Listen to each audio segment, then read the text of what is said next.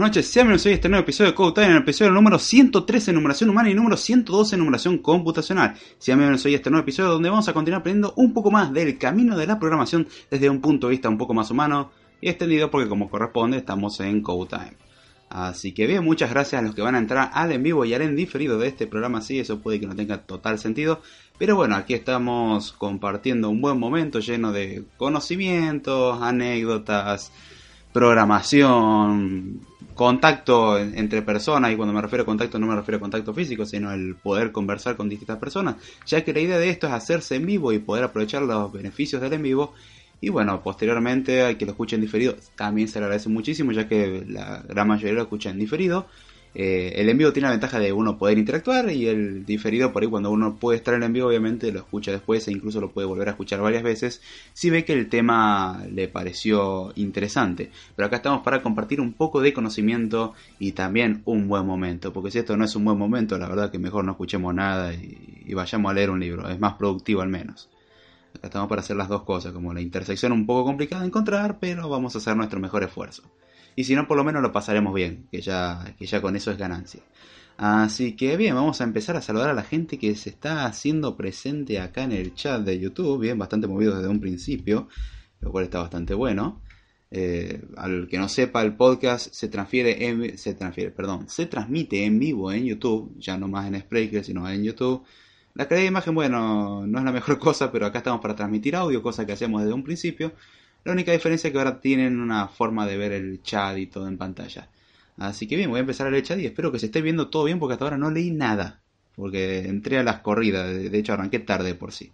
A que escuchan diferido esto no se va a enterar. Primero saludamos a Jesús Martínez Mendoza, aquí dice Jesús Martínez reportándose, buenas, buenas. Hey Jesús, ¿cómo va? ¿Todo bien? También Tijón dice, buenas, hey Dami, ¿cómo va? ¿Todo bien, che? También Tijón, el propietario del podcast de la barra B, donde entran dos y pagan tres entren al podcast, en serio, se van a informar y la van a pasar muy bien. Con las ediciones que hace yo me parto de risa. Ay, qué caridad. Saludamos a Ignacio Galdós que dice, hola a todos, hola Ignacio, ¿cómo estás? Espero que estés muy bien y un gusto verte acá en los amigos. Eso dice Damián. Vinicio, ¿qué tal? Eh, Ignacio, hola, ¿cómo va? Jesús, acabamos, andan saludando. Lo malo de YouTube es que en el teléfono no puedo hacer otra cosa. Sí, eso es lo malo, aunque prueba abrirlo desde un navegador. O sea, abrirlo no desde la aplicación oficial, sino tratar de abrirlo desde un navegador y si no te abre el navegador, cambiar la URL para que sea mobile, no la versión de escritorio, o viceversa. Por lo menos yo cuando lo cambio a mobile no, no me abre la aplicación, aunque en algunas plataformas es al revés. Pero prueba desde ese y si te permite saltar a otra cosa. Intenta hacer eso. Nos dice Vinicio. Eh, Valvanera, perdón, ando leyéndome mal. Saludos Vinicio, ¿cómo estás? ¿Todo bien? A ver qué dice acá. Ya me había perdido varios, no pasa nada, acá estamos para, para compartir un buen momento. Dice, todos somos bots, hashtag todos somos bots, están escribiendo acá en el chat. ah, eso es lo lindo que tiene esto. Esto chat, light chat, messenger, visible. Ajá, bien, ok. No está viendo una pequeña configuración. Pero bueno, eh, ¿cómo viene el tema de hoy? Esto, la idea es que yo publiqué una encuesta, voy a revisar por la duda el resultado, salvo que mi memoria me esté fallando de una forma garrafal, en la cual había planteado dos temas posibles. Número uno, mis primeros contactos con Android, y número dos, el cómo no almacenar contraseñas en una base de datos. Y estamos viendo que el título de esto es cómo almacenar una contraseña en una base de datos hay dos cosas mal acá. Número uno, podríamos suponer de que, bueno, esto salió porque fue la opción más votada. Y no fue así, no fue la opción más votada.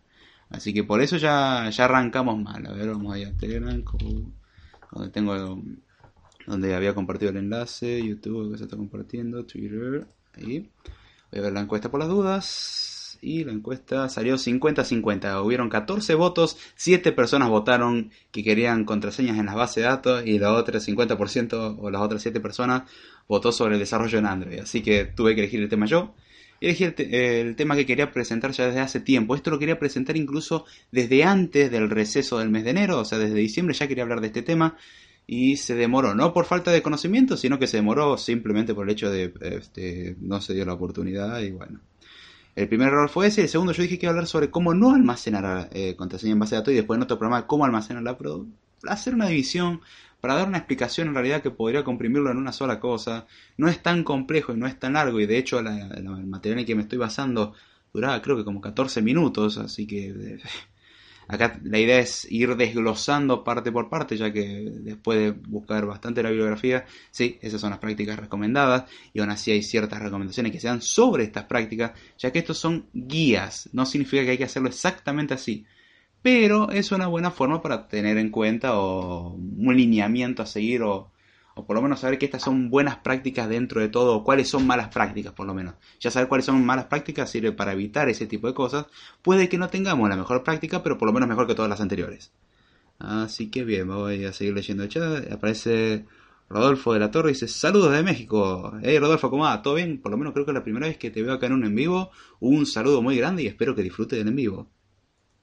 Eh, Tutos Apple 1 dice buenas noches. Hola Tutos Apple. Jesús dice, Martín ahí se andan saludando. Hubo encuesta, Chad. ¿Por qué no, me enteré? Creo que te etiqueté y todo. Ah, sí, creo que te había eh, arrobado. Ah, no, cierto la encuesta no pude. Sí, estuvo durante la semana la encuesta. Me, me olvidé. Mala mía Jesús, mil disculpas suelo mandar las cosas. Me, anduve medio colgado la semana pasada. Si escuchan ruidos extraños mientras estoy hablando, es que estoy preparando un vaso con agua para tomar porque se me seca la garganta. Y ya vamos con bastante tiempo de introducción. Pero por lo menos la idea de los podcasts es hacerlo de esta forma, arrancar con una parte informal. Al que no le guste vaya saltándose pedacitos y, y después arrancamos con el tema. Pero dar primero todo un contexto. Eh, es muy lindo dar cátedra, pero acá no estoy para dar cátedra. Yo estoy acá para explicar algo desde mi punto de vista eh, y tratar de hacerlo lo más simple posible. Es decir, yo aprender docencia, ustedes aprenden algo, los dos lo pasamos muy bien, los dos salimos ganando, perfecto. Me parece una transacción bastante justa. Pero bueno, acá estamos para compartir conocimiento y hacerlo de una forma cómoda, bonita, simple y barata. Pero bueno. Así que voy a quitar acá un poco el zoom porque si no, no puedo Ah, esto lo dejo por este lado. Y bien. Acá tengo el OBS. No pude acomodar el escritorio siquiera antes de empezar el en vivo. Así que bueno, voy a abrir una pestaña el chat para tenerlo. Pop-out chat. Bien, acá tenemos el chat. Bueno, voy a leer ahora el comentario que escribiste, Jesús, tranquilo.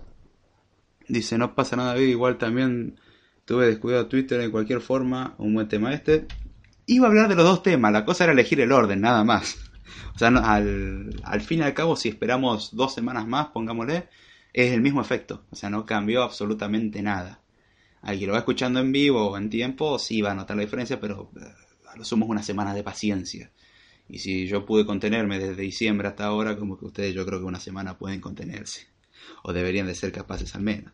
Pero bueno, la idea del podcast de hoy es hablar sobre cómo no almacenar contraseñas en principio, o en realidad es cómo almacenar contraseñas en una base de datos, pero primero mencionando las malas prácticas. Esta forma de explicar las cosas es una forma que encontré en el medio en el cual me basé, eh, o lo que tomé en parte como referencia para hacer esto, y el mismo medio que utilizan mis profesores en la universidad y me gusta, ya que me invitan a mí el plantearme las posibles soluciones, porque me ha pasado, por ejemplo, en materias como sistemas operativos 1, en las materias que tenemos, que el profesor haya planteado, bueno, ¿cuál es la solución que ustedes les plantearían a este problema? Entonces cada uno plantea la solución y dice, bueno, esa fue la primera, justamente la primera solución, pero tiene este problema. ¿Cómo lo resolverían? Bueno, planteemos una nueva solución, pero tiene otro problema. ¿Cómo lo resolveríamos? Y así seguimos hasta que llegamos a una aproximación lo bastante buena a la práctica real. Es decir, nosotros mismos incentivarnos a poder tomar decisiones y decir, y bueno, si estaría en esa situación aplicaría esto.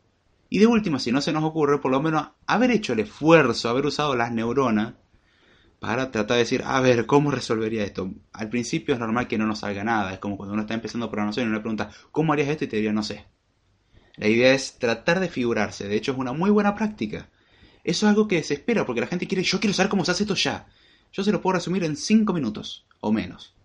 Pero no tiene chiste.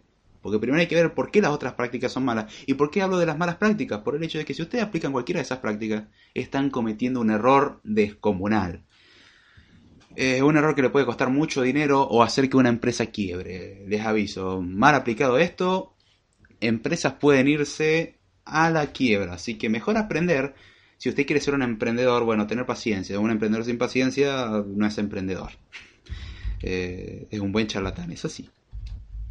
Pero bueno, a ver, voy a seguir leyendo ya. Dice Rodolfo, es mi primera vez en vivo, pero ya un viejo seguidor del podcast y siempre ha sido mi podcast motivacional para seguir aprendiendo. ¡Wow, che! Gracias. no, no me río de tu comentario, sino que eh, no es lo que esperaba, pero estoy satisfecho, como dirán en el precio de la historia. Eh, por lo menos eh, comentarios como esos justamente son los, que dan un empujón para adelante y me alegra mucho que así sea, que el podcast motive a otros.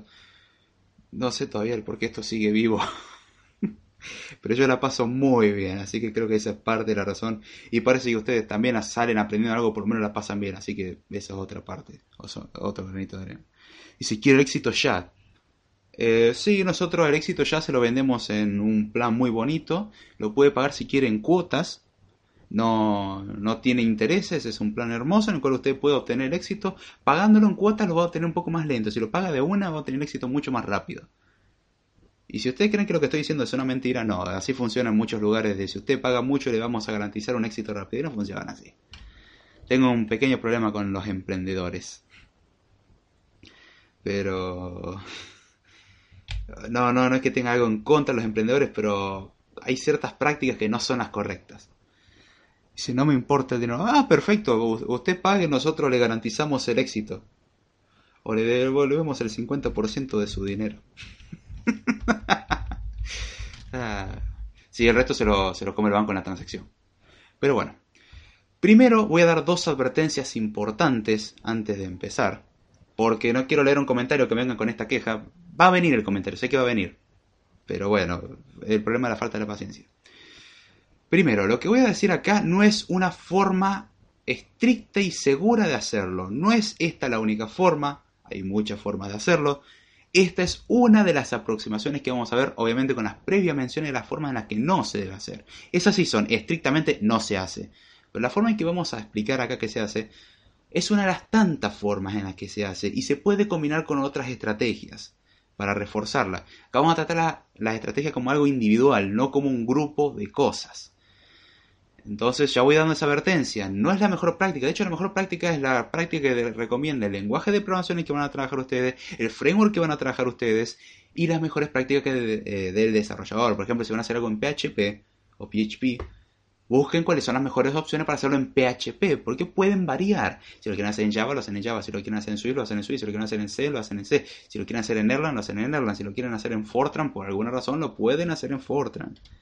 Pero la idea es no seguir esto como algo estricto, sino son guías generales, son lineamientos nada más, son cosas, eh, es un modelo, básicamente. No es algo estricto, es algo que se puede ir adaptando, es algo que se puede ir manejando, pero no es esta la forma. Pero sí nos podemos basar en esto para empezar a investigar, para empezar a buscar y para obtener una aproximación correcta al problema que vamos a querer resolver. Eso es importante, no es la solución, pero se acerca bastante. De hecho, en algunos casos es la solución. Hay lenguajes que tienen otras formas de tratarlo, entonces en ese caso es un poco diferente. Pero no así la idea es esa. Tenerlo esto no como algo estricto, no es un dogma. No es un dogma, no es algo dogmático. Es algo que se puede manipular un poco para obtener mejores resultados. Pero es una buena cosa a tener en cuenta. A ver, si me dice, usted tampoco le, eh, no importa el dinero y a usted tampoco le tendría que importar. ¿Qué le importó Soy un joven emprendedor. Dice Vinicio, si me lo das gratis te consigo más clientes. Mm, no voy a caer en la trampa de los influencers. No, dame primero la garantía de los más clientes y después sí. Y últimamente te podemos ofrecer un 50% de descuento. me queja es porque... Eh, mi queja es, ¿por qué esta es la única forma? ¿Las Kardashian? no, no, no, no, Damián, no, no caigamos tan mal. Perdón, hay que, que no saber lo que estoy hablando, pase en vivo o lea el chat que está puesto en el video. Y si no, pregúnteme a mí, che, ¿de qué estás hablando ahí? ¿Por qué hablas de esos temas? Y yo le mando una copia del chat, no hay problema. Pero bueno, lo importante que quería aclarar es eso, depende de la solución del lenguaje y esto no es algo estricto. Ahora bien, voy a darles una pista de cómo almacenar una base, eh, una contraseña en una base de datos. No almacenando la contraseña en la base de datos. Uno diría, eh, hermano, te estás contradiciendo. ¿Cómo almacenas una contraseña en una base de datos sin almacenar la contraseña en una base de datos? Vamos a ver qué es posible. No es una contradicción, no es una paradoja. No en el sentido estricto estamos cumpliendo con ese enunciado, estoy abusando un poco del uso, de, el uso coloquial de ciertas palabras y el abusar de ciertos conceptos que tienen la misma definición, o perdón, la misma palabra, pero su definición es diferente. Las distintas acepciones de la palabra. Estoy abusando un poco del idioma. Y es algo hermoso que tiene el español. Hay que aprovechar eso. Es tan ambiguo y hermoso. Ay, y lo destrozan escribiendo estúpido. Dice, che, ¿por qué estás hablando así? Las bueno, ahora sí. Así que ya les voy avisando. Esta no es eh, la mejor forma, es no almacenar una contraseña. Hoy en día muchos sitios necesitan almacenar contraseñas en base de datos, es fundamental. Ahí, ahí voy a hacer una distinción entre contraseña e información sensible. Una contraseña es información sensible, pero no toda información sensible es una contraseña, o sea, es una implicación. Satisface una, pero no satisface la, satisface la pero no la vuelta, básicamente. Es para un solo lado la cosa, no podemos hacerlo al revés. Y eso es algo importante. Esto no vale para toda información sensible, vale más, más que nada para contraseñas. Porque al fin y al cabo lo que vamos a hacer es en algún punto destruir la contraseña. Y ahí es donde la parte de contradicción de almacenar la contraseña sin almacenarla tiene sentido. Pero eso lo vamos a explicar al final. Si quien que quiere saber la solución, al final se lo explica. Pero primero vamos a ver cómo no se hace. Vamos a considerar primero la forma más ingenua de almacenar contraseñas en una base de datos. En realidad, Voy a dar una más ingenua que se me ocurrió. La, forma ingenua cero. Almacenar las contraseñas en un archivo texto plano. Es decir, yo tengo un archivo .txt, llama password.txt, pass.txt, passwd.txt, pass, contraseña contra, contra, o contraseña, o contraseña, o algo así, lo que sea, no importa, un archivo de texto plano. Y meter todo ahí. ¿Cómo podemos refinar esto un poco más? Y bueno, podríamos poner un archivo JSON. Que un archivo JSON, hay quien no sepa, es un archivo o XML. Un archivo JSON o XML son archivos de texto plano. Texto plano, ¿qué significa? Significa que no es como Word, que nosotros podemos poner subrayados, podemos poner negritas, podemos dar estilos. Texto plano es texto. O sea, algo escrito en una máquina de escribir es texto plano. Algo escrito en blog de notas es texto plano. Algo escrito en Word no es texto plano. Una forma de saberlo es porque hay ciertos editores de texto, incluso el WordPad que viene incorporado en Windows, guardan en RTF, también conocido como Rich eh, Text Format o formato de texto enriquecido básicamente. Es texto enriquecido, ¿por qué? Porque puede tener imágenes, porque puede tener atributos. El texto plano es texto puro y duro. O sea, lo que está en un TXT es texto plano. JSON y XML son formas de estructurar información para poder después solicitar de una forma relativamente sencilla. Pero bueno, la cuestión en eso es... Eh, a ver, perdón, me perdí leyendo un comentario. Pero la cuestión en eso es que es muy débil. ¿Por qué? Porque yo me robo el TXT y ya está. Ya, ya vulneré todo el sistema. Con robarme el TXT, ahí guardo los usuarios y contraseña. ¡Ay, hermoso! ¿Qué hace la gente? Guarda su contraseña y usuario en un TXT. ¿Y ustedes no me creen? Usted puede ser parte de ese 90% que lo hace. No sé si es 90%, pero yo estoy seguro que si tuviese que meter la mano en el fuego por esa cifra no me quemaría. Si es que alguien las guarda. O sea, suponiendo que guardan la contraseña, el 90% lo guardan en un archivo TXT. Dice, contraseñas TXT, por favor no La fortaleza de todo sistema es la fortaleza de la contraseña. No usar admin o 1234. Te voy a dar un ejemplo en el cual eso no vale, Damián. Acá cuando hablo eh, de almacenar contraseña estoy hablando de cómo podemos vulnerar bases de datos. Si yo pongo una contraseña difícil, es mucho más difícil vulnerarla, es cierto, con un ataque de fuerza bruta. Pero acá estamos hablando más que nada en el enfoque de eh, no tanto el cliente, sino del servidor o de la parte del programa del, backend, lo que pasa detrás del el backstage, el detrás de escena. Ahí, si uno se roba la base de datos, este, bueno, aunque vos tengas una contraseña robusta, si no utilizaste estas buenas prácticas que vamos a estar viendo, o malas prácticas como las que estamos viendo y van a salir las cosas mal, van a poder robarte las cosas. O sea, si vos pones la contraseña con 157 caracteres, la más compleja con todos los símbolos, que tenga una complejidad computacional que no te lo cuento, pero alguien se roba la base de datos, esa complejidad no les importa, porque se están saltando el paso de tener que descifrarla, sino que simplemente como, bueno, voy a sacar la contraseña, ya está, esta tengo acá. Y ahí es donde vamos a ver la primera aproximación. La aproximación cero dijimos que era guardarlo en el archivo TXT, como acá hacen la... Dice Jesús, contraseña TXT, por favor no abrir. Si yo te tuviera que contar las cosas que he visto reparando computadora, este...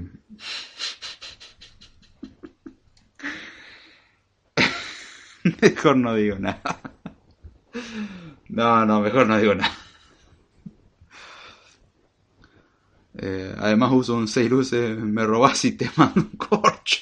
Dice Sí, yo estoy en Yanquilandia y vos estás acá, te invito a ir a Yanquilandia y mandarme un corche. Si te viene un ruso y te roba la contraseña, estás jodido también, ¿no? Como que el 6 luces no llega hasta allá. Pero tanto la broma que hace Jesús que dice contraseñas.txt por favor no abrir, es algo que sucede. ¿eh? Le ponen eso y lo ponen dentro de carpetas raras. Y dentro de carpetas que no quiero ni siquiera decir lo que tienen. Mejor dejamos esto ahí. Los dejo a su imaginación. Piensen mal y ya está.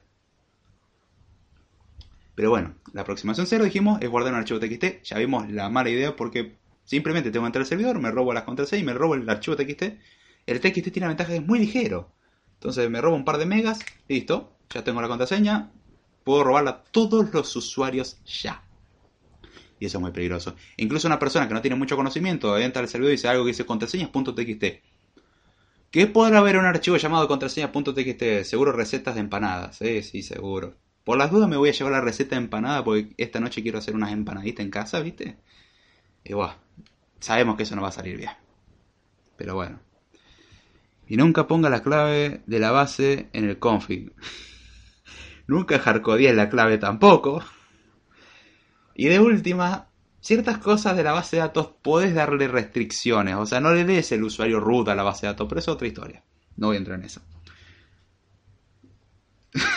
Seguro que la carpeta tarea universidad. Es peor, Jesús, es peor de lo que estás diciendo. Eso tiene mínimo sentido. Lo estás intentando ocultar. Lo que estoy diciendo está en una carpeta que dice no entrar. Propiedad privada. Ya conté una de las anécdotas. Voy a, hacer una Si les interesa, voy a hacer una anécdota jordánica sobre las malas prácticas de los usuarios almacenando su información. Al que no sepa, también soy reparador de PC. Como que cumplo ciertas funciones de IT, por lo menos no del país Haití, sino de servicio técnico. Eh, en mis tiempos libres. Y me, gusta, es algo divertido. A pesar de que un desarrollador no está en eso, me, me gusta, es algo que me entretiene. Es emocionante grabarle un destornillador a una computadora, sí. No exactamente así, pero bueno. Pero bueno, ahora sí, vamos a ver con la primera aproximación. Vamos a ver primero la forma más ingenua que no es un archivo TXT, ya estamos hablando de una base de datos de verdad, no un archivo plano. La forma más ingenua y la más simple, y bueno, por ejemplo, si yo tengo un campo de texto usuario y un campo de texto contraseña, yo ingreso al usuario, yo ingreso a la contraseña. Cuando quiero registrarme, lo que hace la base de datos en fin es, tengo un campo que se llama usuario, guardo el usuario, tengo un campo que se llama contraseña, guardo la contraseña y listo. Es simple, es muy simple. La verdad es que es bastante cómodo, no necesitamos mucho más. Le damos esto, las contraseñas están en texto plano, no tenemos que procesar nada, es increíblemente rápido, es todo hermoso, ¿no es cierto? Pero si notamos, tiene ciertas similitudes con el archivo TXT. Ahora es una base de datos. Tiene más restricciones, es más difícil de acceder, necesita mínimo un poco más de conocimiento, haber visto dos o tres videos más en YouTube, que un archivo TXT que lo abre cualquier animal. O sea, ni siquiera necesita nada porque el archivo TXT le hace doble clic y se abre solo un archivo base de datos lo hace doble clic y no se abre solo. ahí donde está la cuestión, ya por lo menos tiene ese grado a prueba de hipertonto. El grado a prueba de tonto no lo tiene todavía. Pero la prueba de hipertonto ya, ya es por lo menos este modelo base de datos. Pero a su vez es peligroso. Y ahora vamos a ver sus desventajas. Vimos su ventaja, su simplicidad, su extrema simplicidad. No hay que hacer nada. Guardamos el usuario, guardamos la contraseña y listo. ¿Cómo nos logueamos en esto? Bueno, nosotros le mandamos al usuario la contraseña, extraemos de la base de datos, internamente pasa esto, extraemos la base de datos del campo de usuario, lo comparamos con el usuario que le pasamos, coinciden bien. Extraemos la contraseña, lo comparamos con la contraseña, coinciden bien, listo. Devolverle un token o la cookie o lo que sea de, autenticación. El usuario actualmente está logueado. Qué bien, ¿no? Pero esto tiene un problema muy grave. Tiene un problema increíblemente grave. ¿Cuál es la desventaja de esto? Si alguno accede a la base de datos, si alguno roba la base de datos, que es un problema grave que ocurre en la industria hoy en día, es que un usuario, un usuario, perdón, un empleado despechado dice, mmm, ¿puedo me despedir? Yo me llevo la copia de la base de datos, algo haré con esto. ¿Y qué hacen? Y bueno, a ver, vamos a ver qué tiene. Ay, está en la contraseña en texto plano, qué hermoso. La contraseña por defecto de la base de datos, root root. Ay, qué lindo. No tengo que hacer nada. Tengo las contraseñas de todos los usuarios. Ahora puedo fundir a la empresa robándole de a poco a los usuarios. Qué lindo, ¿no? ¿quién me va a encontrar? Si aplicas bien las cosas, no te va a encontrar nadie. Y uno diría, ¿quién es tan animal? ¿Quién es tan bestia de hacer esto? Porque la verdad que es una aproximación, entiendo su simplicidad para alguien que está empezando como una aproximación de prueba, vale. Pero para alguien que ya tiene mínimo experiencia, esto tiene que sonarle mal en algún punto. Tiene que algo no cuadrarle. ¿Y cuál es el problema con esto? Que yo me robo la base de datos y tengo todo. Y no solo eso, tenemos otra ventaja. La gente para nada, y lo digo con mucho sarcasmo por si alguien no se dio cuenta, tiene la costumbre de repetir sus contraseñas. Entonces, si acá tiene este correo electrónico con el cual se registró, y a su vez tiene una contraseña, muy probablemente si voy a Facebook, Twitter, eh, bueno, Telegram no, pero bueno, eh, cualquier servicio de comunicación, cualquier login, incluso Netflix o cosas así, y pongo ese correo electrónico y esa contraseña, muy probablemente voy a poder acceder, no solamente voy a poder acceder a su cuenta actual, probablemente pueda acceder a su correo electrónico. Y hoy en día acceder a un correo electrónico es tener la llave maestra de, una persona. Porque hoy prácticamente el correo electrónico se convirtió en tu cédula de identidad. Aquello que no, no, existen mejores formas. Ya todo se autentica en algún punto con tu correo electrónico. Incluso Facebook Twitter dependen en algún punto de tu correo electrónico. Y si no utilizas mejores factores de autenticación que solamente poner usuario y contraseña, no tenés un segundo factor de autenticación como el 90% de la población mundial. Y es muy grave el fallo va tu contraseña la repetís por todos lados, y esto no solamente vulnera el servicio que estoy, le acabo de robar la contraseña, puedo vulnerarte el correo electrónico y puedo vulnerar un montón de servicios a tu nombre. Y eso es suplantación de identidad. Y uno dirá, ay, yo no tengo nada importante, ¿qué me pueden sacar? ¿Qué te pueden sacar? Te pueden arruinar la vida. Porque lo hacen a nombre tuyo. Yo desaparezco, todo está a nombre tuyo.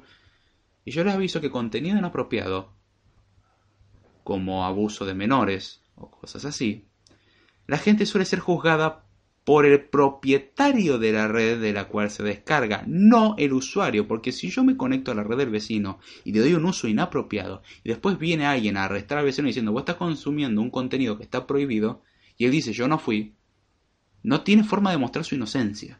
Mientras que yo me borré, porque encima le cloné la Mac al usuario, entonces la Mac era la misma de la computadora, listo, todo es culpa del usuario. Yo no tengo culpa de nada, a pesar de que el sucio y asqueroso soy yo, lo digo en el caso hipotético. Y ya está.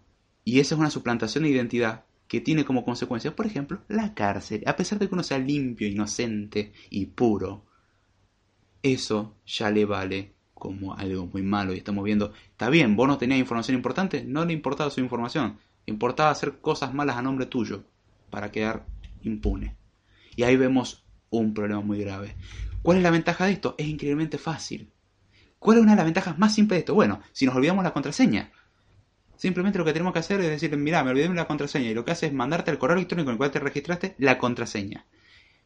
Y si yo te robé la contraseña, en algún punto, o sea, yo nunca revelé mi identidad, pero yo te revelé la... Eh, yo te robé la contraseña, yo te voy a mandar la contraseña por correo, por eso significa que cualquier otra persona también pudo haber accedido con esa contraseña. Porque yo también puedo acceder a tu correo yo puedo acceder a muchas otras cosas más. Y eso es un peligro. Y ahí es donde está el problema. Los servicios que ofrecen devolverte la misma contraseña que vos ingresaste no son seguros. Al proveedor de servicios, a lo que sea que almacene tu contraseña, si almacena tu contraseña y en algún punto vos te la olvidas y te puedes mandar la misma contraseña que ingresaste por correo, salite de ahí. Ese servicio no es seguro. Ese servicio no es para nada seguro porque cualquiera si ya la persona esa puede robar la contraseña, eh, puede devolverte la contraseña, alguien con malas intenciones también puede accederla. Esa es la razón por la cual las contraseñas se guardan en una forma que sea de solamente ida y no vuelta. Porque si guardamos una forma de ida y vuelta, que sería, por ejemplo, la identidad, identidad significa no hicimos absolutamente nada, no necesito hacerle nada, ya tengo la información. Y esto es muy grave. Y uno diría, ¿quién puede hacer esto? Sitios profesionales, marcas conocidas, grandes empresas siguen, no hacían, siguen utilizando estas metodologías. Es la forma más cabeza y simple de almacenar contraseña y lo usan. Y eso es algo muy, muy grave. Uno no puede depender de la seguridad, más que nada si uno encima comete la idiotez de poner una contraseña simple, que en este caso no, no cambia nada porque te estamos robando la contraseña, no estamos averiguándola, te la estamos robando a la contraseña. Eh, y tener servicios que pueden ser pueden tener información sensible como número de tarjeta de crédito, cosas así. Y la verdad que no puedo confiar en un servicio así. No puedo confiar en un servicio así que cualquiera me lo puede robar. Y encima tengo la mala práctica de usar contraseña en todos lados. Y bueno, yo en eso puedo no tener nada importante, es una contraseña mala que no sirve para nada. Simplemente para loguearme y poder descargar cierto contenido. Pero yo esa misma contraseña la tengo en mi correo electrónico. Esa misma contraseña la puedo llegar a tener en el servicio de Facebook. Esa misma contraseña la puedo tener en iCloud. Esa misma contraseña la puedo tener en el banco. Y ahí sí que no es gracioso. Cuando te toca en la billetera ya no es gracioso. Mientras tanto todo jiji jajaja. Entonces en ese aspecto ya vemos algo que está muy mal. Ahora viendo expuesto todo este punto voy a empezar a leer el chat.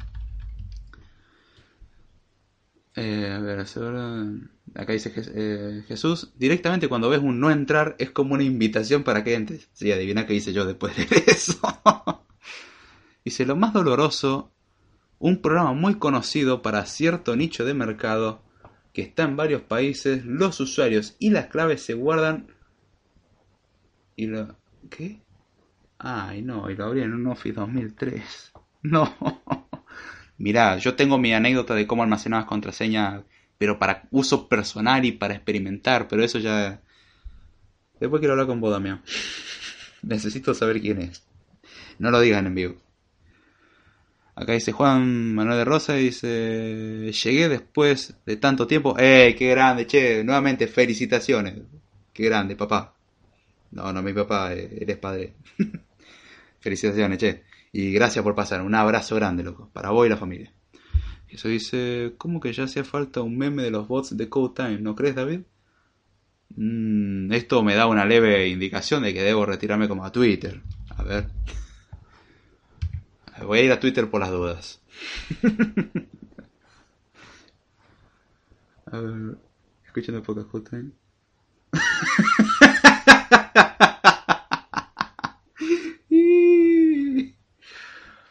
Ay, no, eso se merece un reto. Pasen por, por Twitter. Ay. Sí, se extrañaba definitivamente los memes. Jesús tiene ahora la costumbre de dedicarme memes y yo no puedo hacer nada más que agradecerle, porque lo digo con sinceridad y con una mano en el pecho, en el corazón no puedo porque me estaría muriendo. Pero la verdad que agradezco mucho que, hagas eso. Es algo que me da mucho ánimo y ahí lo comparto acá. Pero muy bueno, te, pasaste, genial. A ver. Dice Juan Bosco Mayorga. Dice, las compañías Movistar lo hace así. Se ríe. Movistar, claro, eh, Taigo. es triste. Mendigos, cambiaré mi 1, 2, 3, 4, 5, dice Damián. Sí, cambiarlo. Dice Juan Manuel muchas gracias David, qué buen tema elegiste para el podcast. Sí, yo pensé que no iba, que me iba a faltar tiempo, no, no, perdón, que iba a ser muy corto. Nah, ya me di cuenta que no. Ese nunca es mi problema, por Dios, no, no tengo ese problema. ¿Por qué será? Es interesante, me alegro que así guste. Después de hablar el por qué las bases de datos no necesariamente son inseguras. Pero eso ya es cosa de otro programa. Cuando dicen el sistema le rompieron el cifrado, tengo que hablar muchas cosas seriamente. Los medios de comunicación no manejan muy bien esta información y suelen decir cualquier cosa y, eso es un problema. Dice Ignacio, por eso hay que usar factor de doble autenticación. Lástima que muchas páginas no lo implementan. Muchas páginas no lo implementan y las que lo implementan la gente no lo usa. Facebook y Twitter, por ejemplo, son páginas que lo implementan. Y la verdad que poner un factor de autenticación especial en algo social en el que te pueden poner memes a tu nombre. Y he visto amigos míos que le han puesto cosas divertidas. Curiosamente no fui yo, yo me he salvado por poquito. Porque siempre cierro la tapa de la máquina y cuando cierro la tapa se suspende. Entonces no pueden usar la máquina porque no saben la contraseña. Pero he visto todo lo que le hacen. Ya de por sí le compilamos un programa que le llena la RAM y le traba la máquina. Imagínate si tenemos acceso a las redes sociales. No voy a decirlo acá porque es contenido totalmente inapropiado a lo que publicaron y escribieron. Pero bueno. Dice Jesús, el máximo M es el de Ghost in the Shell. Ese uff será difícil superarlo. Sí, tengo que admitirlo. El de Ghost in the Shell te va a costar mucho superarlo. Estoy seguro que algún día lo vas a superar pero te va a costar mucho. De hecho, si le sacaron una captura ahora, es el uno de los desórdenes mejores establecidos sobre los cables. Próximamente publicada foto sobre cómo tengo la máquina. En el próximo podcast lo publico. Ahí está. En el próximo en vivo que haga, háganme acordar, eso sí, publico la foto de cómo tengo la máquina. Y está subida acá en, en YouTube, Twitter, Facebook, donde quieran, para que vean todo el acondicionamiento extraño que tiene. y van a saber cómo es el verdadero Ghost in the Shell que estoy manejando actualmente. Pero bueno, ahora notarán de que esto pasa por un momento de tema, un momento de descanso, un momento de tema, un momento de descanso. Igual que una clase normal, o como debería ser una clase normal, así lo vamos a hacer acá. Entonces ya vimos ventaja y desventaja de guardar contraseña en texto plano. Pero vimos que la, la opción más inocente, la más mala, la peor de todas. La más mala medio suena feo, así que la peor de todas. Vamos a ver una segunda aproximación, que en realidad sería la tercera, pero la aproximación 2. Tenemos la 0, la 1, ahora la 2. ¿Cuál es la 2? En principio voy a advertir, este es un poco mejor que la anterior, o sea, la anterior era guardarlo así como viene, como Dios la mandó al mundo, así lo metemos en la base de datos. Acá, bueno, vamos a hacer un paso previo antes de meter las cosas en la base de datos, cuestión de que damos un poco más seguridad. Es un poco mejor, pero sigue siendo una pésima idea y es otra práctica. Si ya la anterior era mala, esta por lo menos un poco más sensata. Aún así, tiene sus buenos problemas. ¿Cuál es esta solución? Cifrar las contraseñas. Create the, passwords, básicamente. La idea es que nosotros tenemos la contraseña, nosotros ingresamos la contraseña cuando nos registramos y en vez de guardarla directamente la contraseña del usuario, sí, lo guardamos así como venga. Si queremos, si queremos la podemos cifrar. Y la contraseña lo que hacemos es la, ciframos. ¿En qué consiste el cifrado? Yo tengo una contraseña, una key, una llave, eh, una clave también, depende de cómo le hagamos la traducción. Yo tengo esta llave básicamente y lo que hago con eso es bloquearla. Podemos verlo como un candado. Entonces yo a la contraseña la pongo en una cajita, le pongo un candado a la cajita y la key o la clave es la que puede abrir el candado para poder yo extraer la contraseña. Es decir, en la base de datos, en vez de almacenar la contraseña como viene, almacenamos la cajita que en su interior tiene la contraseña. La cajita es irrompible. Bueno, no es irrompible, pero tiene un factor bastante importante de resistencia, como, eh, digamos, la vida del, universo de, resistencia para un ataque de fuerza bruta. Después igual voy a, hacer un programa explicando cómo suelen robar las contraseñas hoy en día, a pesar de aplicar buenas prácticas de, eh, almacenamiento de contraseña como lo estamos viendo al final de este episodio. Pero bueno, uno diría, bien, está cifrado, entonces si alguien se roba la base de datos ya está, me quedo tranquilo, nadie me puede hacer nada. Porque si alguien, aunque así me robara la contraseña, es un pedazo de texto inútil, porque el texto cifrado o cualquier dato cifrado no sirve para absolutamente nada, porque es totalmente inentendible. La idea es que la única forma de entenderlo es, bueno, si el cifrado es medianamente fuerte, tener la llave. Es decir, conocer la llave. La llave suele ser una clave simplemente. Entonces uno diría, bien, ya está, nos salvamos del problema. Eh, primero voy a explicar cómo trabajaría esto uno almacena la contraseña base de cifrada, después cuando uno quiere loguearse lo que hace es, bueno, yo saco la contraseña cifrada, pongo la llave, abro el candado, extraigo la contraseña, la comparo con la, contraseña que yo le mandé, y el servidor me responde diciendo, bueno, sí, esta es tu contraseña, entonces logueate, o no, no te podés loguear. Esa es la idea. ¿Dónde pasa esto? ¿En tu aplicación? No. La idea es que esto tiene que suceder en backend, en un lugar donde el usuario no tenga contacto ya que si uno tuviese contacto uno podría hacer manipulaciones. Es medio complicado, pero se puede. En servidor se pueden hacer también manipulaciones, pero es más complejo. No es lo mismo que tener uno todos los datos almacenados en local, sino que están en vía remota, entonces de última si roban el servidor, si estamos a las manos, pero si no, si nos roban el celular no hay nada ahí. Esa es la base. Entonces uno solamente lo que tiene es una firma que dice yo hasta tal punto estoy logueado, después me voy a desloguear. Ahí es donde vienen en juego las cookies, los tokens de autenticación, eh, distintos protocolos de autenticación como OAuth o OAuth 2, no sé si se pronuncia exactamente así, pero se escribe así, OAuth de, Authentication 2 y OAuth o Zero Auth, no sé cómo se pronunciará, sinceramente no, no conozco la pronunciación, pero son dos protocolos de autenticación que existen hoy en día, entre muchos otros, obviamente. Pero bueno, entonces estamos viendo de que en el fondo uno nunca accede a la contraseña, sino que el sistema internamente toma eso lo, eh, lo descifra, lo, lo, compara y la contraseña que descifró la borra. Y la base de datos nunca tocamos nada, o sea, nunca cambiamos ningún valor. Simplemente estamos descifrando temporalmente. Eso significa o implica que la contraseña descifrada, la contraseña pura, va a estar en RAM temporalmente. Y eso es un problema. Pero eso es algo a ver en otro episodio. Si les interesan todas estas cosas que digo en otro episodio, háganme acordar el mensaje interno por el chat, no ahora, sino después, o sea, en un comentario del video. Eh, y yo con mucho gusto trato estos temas, pues son, la verdad, a mí me apasiona, son muy interesantes ver todas estas aproximaciones. Pero bien, ¿cuál es la falla en esto? Muy simple. Para poder desbloquear esto necesitamos la llave. Digo bloquear por decir un verbo, no estamos bloqueando, pero básicamente como bloquear estamos restringiendo el acceso. Necesitamos la llave o la key. Defecto. Para tenerla aquí hay que almacenarla. Y repetimos el problema que tenemos con las contraseñas. Las contraseñas son información sensible que queremos guardar. ¿Cómo las guardamos? Bueno, ciframos la contraseña y tenemos una llave que la puede abrir o la puede descifrar.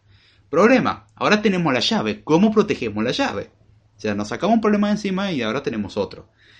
Y el problema es que esa, llave tiene que estar almacenada en un lugar. Entonces, ¿qué pasa? Si yo robo la base de datos por sí sola, puede que no haga nada. Ahora, si no, no soy lo suficientemente inteligente y yo guardé la llave maestra que abre las contraseñas en la misma base de datos, me va a costar un poquitito más, pero el momento que encuentro eso, ay, listo, ya está. Tengo exactamente lo mismo que tenía antes, porque le hago un trabajo y descifro todo. Y ya está.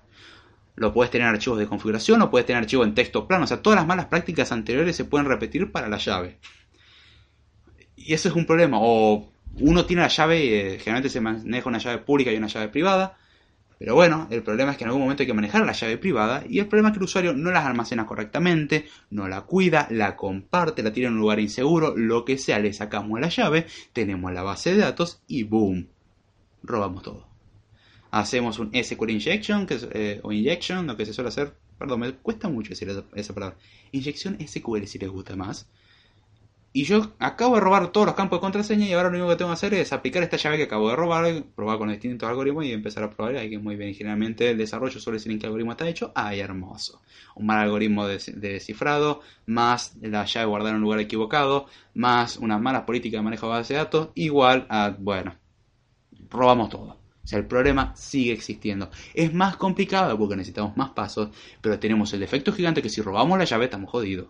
Y el problema es que generalmente la llave suele ser una llave maestra, porque no es una llave para cada contraseña, sino que es una llave para todas las contraseñas, incluso una llave para toda la base de datos. Porque si cerramos toda la base de datos, lo cual le quita rendimiento, le da más seguridad, pero el día que robamos la llave, listo, estamos, estamos hasta las manos. O sea, estamos desnudos básicamente frente a esto. Esta es la segunda aproximación. Tiene estas fallas, pero es un poquitito más, eh, más seguro. Y uno diría, ¿qué empresa hace esto? Adobe, perdón. Eh, creo que algunos conocerán una empresa que tiene un famoso programilla llamado Acrobat Reader para leer PDFs. Bueno, esa hermosa empresa siguió este buen consejo. De hecho, tuvo un problemita que le robaron la base de datos. Y ahí sí que se jodieron los usuarios. Y eso es un problema muy grave. Adobe cometió ese error.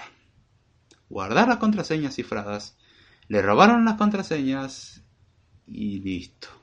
O sea, el problema sigue existiendo. Y esto y estamos hablando de Adobe, una empresa que es la misma que hace el lector universal de PDF conocido por todos. O sea, si alguien descarga algo para leer PDF, ya hoy en día será Adobe Reader. Si alguien piensa en un programa de edición de fotos, Photoshop. Si alguien piensa en un programa de diseño vectorial, Illustrator. Si alguien piensa en, efectos especiales y en hacer animaciones, After Effects. Si alguien piensa en edición de audio, Adobe Audition. Si quieren hacer animaciones, Adobe Animation, que antes era Adobe Flash. Si alguien piensa en el plugin más, uno de los plugins más inseguros, Adobe Flash Player o Adobe Flash Player. Esa gran empresa cometió este error. Entonces no podemos tener seguridad. Y ahí es donde se repite la razón por la cual, de última, si le roban la contraseña en un lugar, no utilicen la misma contraseña en otro lugar.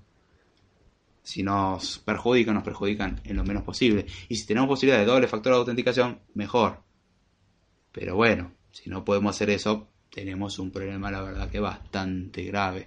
Ya estamos viendo otra aproximación, que es la aproximación que uno dirá, ya está, me quedo tranquilo porque está todo cifrado y nadie lo puede cifrar, y tiene grandes falencias. Y bastante grandes. Son más difíciles de explotar, eso es cierto, pero aún así son explotables. O sea, acá no, que importa, no nos importa la dificultad, lo que nos importa es que se puede. O sea, una caja fuerte puede ser difícil de vulnerar, pero si es vulnerable no me sirve.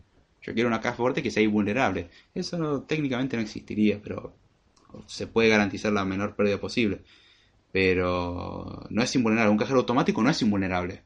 Es fuerte, es robusto y técnicamente si se lleva en un cajero automático, el dinero que hay dentro tendría que ser inutilizado. ¿Cómo? Explotando bolsas de tinta. Cuestión dice, ah, me llevé el cajero automático, tengo todo el dinero. Y explotan bolsas de tinta y ya no sirve más, quedaron manchados. Y como están manchados, esos billetes no son aceptados. Y fin, billete invalidado el banco sabe cuánto dinero habían, o tendría que saber cuánto dinero había en el cajero automático, lo, se considera como dinero a reimprimir, o eso lo tenía que manejar el banco, y ya está. Pero es una forma de minimizar el daño. En este caso, estamos hablando de algo que no es a prueba de fallos, pero por lo menos tiene que tener esa precaución. Y acá estamos hablando de una forma que uno diría es la más segura, porque el cifrado hoy en día todo tiene que estar cifrado y todo está cifrado y todo es perfecto porque está cifrado y nadie te puede robar nada. Y yo te robo la llave y ya está. Y la llave suele ser una contraseña muchas veces. Entonces yo te robo la contraseña y ya estamos. Entonces, antes queríamos guardar contraseña, ¿cómo lo hacemos? Bajo una contraseña maestra. ¿Qué pasa? Me robo la contraseña maestra y el resto lo tengo a, mi merced. El problema se resolvió, se resolvió en parte, pero a su vez tenemos problemas también bastante graves y peligrosos. Ahora sí voy a volver a leer el chat. Ok, eso sonó raro. Les voy a mandar una foto de cómo... Ay.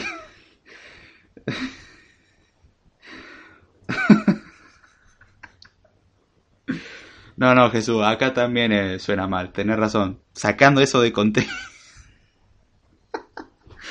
Ay, me pasé. y te pasa. Acá Jesús Martín me dice, le voy a mandar una foto de la máquina. Suena mal. O dice, ok, eso sonó raro. Le voy a mandar una foto de la máquina. Aquí en México, por lo menos. Sí, sí, no, acá también suena muy mal eso. Ahí donde vemos que algo sacado de contexto en realidad es un pretexto. Algo que se saca en contexto no tiene sentido. Por eso es importante tomar el contexto. Pero cierto, quería recomendar un tema para anécdotas jordánicas. Que hables de los programas eh, que has hecho y romperas de cabeza o esas historias cuando casi mandas todo a volar. ¡Uh! Te puedo contar una para arrancar con esa, o eso serían varios programas, para arrancar con ese tipo de programas, podría arrancar con mis primeros proyectos y con mis primeros fracasos. Ah, hay proyectos que no los terminé nunca y cuando empecé yo quería hacerlo. Da vergüenza tener que admitir de que yo caí tan bajo, al igual que todo desarrollador que comienza, ah, yo voy a hacer esto. después te das cuenta que no es tan fácil. Yo quise hacer un, entre las cosas quise hacer un analizador semántico del español. No sé qué tenía en la cabeza en ese entonces. Aprendí mucho español gracias a eso. Y otros recursos, pero... Eso lo voy a dejar por una anécdota jordánica. Ah, qué bueno que no hace tanto calor, pero aún así hace bastante calor. Así que bien, ya estamos viendo... Eh, el podcast me, está divirtiendo mucho, yo por lo menos me la estoy pasando de lujo. Espero que guste. Y si no, bueno, eh, hay un viejo dicho que dice, a llorar a la iglesia. No, no, broma, no. Hay un viejo dicho que dice, ajo y agua. Perdón, tampoco ese. Si no le gusta, no, no lo escuche, básicamente. Acá no nadie lo obliga a nada, pero me parece un tema sumamente interesante. Yo por lo menos cuando vi el video original dije, yo me rompí la cabeza por tres años para intentar entender cómo funcionaba y esto me lo explicaron en 15 minutos. Obviamente los 15 minutos fueron porque yo tenía el conocimiento previo sabiendo que era hashing, que era cifrado, cómo funciona el cifrado, cómo funciona el hashing, por qué es robable una contraseña en texto plano. O sea, todas esas explicaciones se las saltaron. Dijeron esto, se esto no se hace por esto y ya está. No, no dieron explicación, yo acá estoy entrando en mucho detalle. Pero bueno. Dice, bueno, ya tendremos varios capítulos para la primera temporada de anécdotas jordánicas. Nunca lo pensé como temporada, no me gusta el formato de temporada, es como, esto es muy informal. No, no quiero hacer temporadas, pero sí, eh, es bueno como he dicho, en la primera temporada de Anécdotas Jordánicas. ¿Cómo comenzó todo? Parte 1, 2 y 16. Perdón, voy a dejar de, de, variar y voy a seguir hablando del tema, ¿sí? Vamos a ver ahora la tercera aproximación que en realidad sería la cuarta, y no es la última. Ya después de esta sí vamos a hablar de la aproximación correcta. Esta ya es una aproximación mucho más cercana, pero tiene un defecto grande. Mal hecho, es una de las peores cosas que podemos hacer, casi como poner las cosas en texto plano. Y acá es donde entra el cómo roban contraseñas del Wi-Fi. Aquí dicen, no, yo te robo la contraseña del Wi-Fi porque si yo, yo sé descifrar la contraseña. No, no está descifrando la contraseña. Es un ataque de fuerza bruta. Y algo llamado Dictionary Attack o usa Rainbow Tables. Y eso lo vamos a ver ahora. Igual nos toca en 5 minutos más o menos. ¿Cuál es la tercera aproximación? Usar hashing. Hashing no es una actividad física, hashing no es una actividad a realizar, hashing no es consumir ningún estupefaciente, hashing no es el nombre de un estupefaciente. No confundí con hashish, esa es otra cosa. Suena parecido, pero no es lo mismo. Si están consumidos por el hashish, sí, probablemente sea lo mismo para ustedes. Pero mientras tanto no lo es. Em, pero el hashing es una técnica de, la cual hablé muchas veces, pero quiero entrar, voy a explicar para el que no sepa lo que es hashing. Les recomiendo escuchar todos los episodios anteriores de Code Time, no para darme más números, la verdad el número no me interesa sinceramente, pero en los episodios anteriores, más que, hay ciertos episodios en los que hablamos de funciones, que hablamos sobre hash tables y cosas así, cuando hablamos de estructura de datos, y ahí hablamos también de hashing, que es una función, que ahí hablamos de, de la función hash, eh, que es una hash table, que hablamos de la función hash también, y el hashing que es algo muy usado, incluso en seguridad. Acá lo estamos hablando en el punto de vista de la seguridad. Les recomiendo que escuchen eso porque también explica eh, cómo se aplica en otros contextos. Acá voy a dar una explicación de hashing. Igual en el canal de YouTube más adelante voy a hacer videos ah, explicando cada uno de estos temas por separado de una forma cortita para el que no tiene paciencia. Pero lo voy haciendo a medida que tenga tiempo. Mientras tanto, eh, bueno, vamos a hablar, voy a explicar qué es el hashing. Primero lo importante es entender qué es una función. Una función es algo, vamos a ponerlo como una caja, ya lo expliqué muchas veces, que tiene una entrada y una salida. Por la entrada obviamente le damos algo de información, algo con lo cual alimentamos a la máquina. La caja es una máquina internamente, hace cosas con lo que nosotros le damos y nos devuelve un resultado. Por ejemplo, una función puede ser la función sumar, que tiene dos entradas, es decir, por ejemplo, dos números. La función sumar es algo que internamente es una máquina que suma. Entonces yo le doy dos números, adentro hace la magia de sumar y me devuelve un resultado. ¿Cuál es el resultado de la suma de los dos números que le di? Esa es la idea de la función. En base a lo que yo le doy como información base, tiene que calcular un resultado. Eso es una función. ¿Qué es una función hash? Bueno, una función hash, eh, también conocida como función digestora, si son del otro lado del charco, yo soy de Argentina, así que por lo menos si son del otro lado del charco lo pueden llamar funciones digestoras o pueden tener otros nombres. En esa costumbre que todavía no entiendo de traducir todo, el nombre hash es universal, funciona muy bien y está bastante bueno y suena la verdad que bastante cool decir, y aplicó un algoritmo que tiene una hash table o, le dice hashing tres veces. Puede sonar muy mal o muy bien. Traducirlo como le apliqué una función digestora, no suena tan lindo. no estamos acá por, por belleza, sino por funcionalidad, pero aún así es como un plus. Eh, como tenemos algo que suena muy lindo y de paso es útil. Qué lindo, ¿no? Eh, dos por uno. Es buena promoción.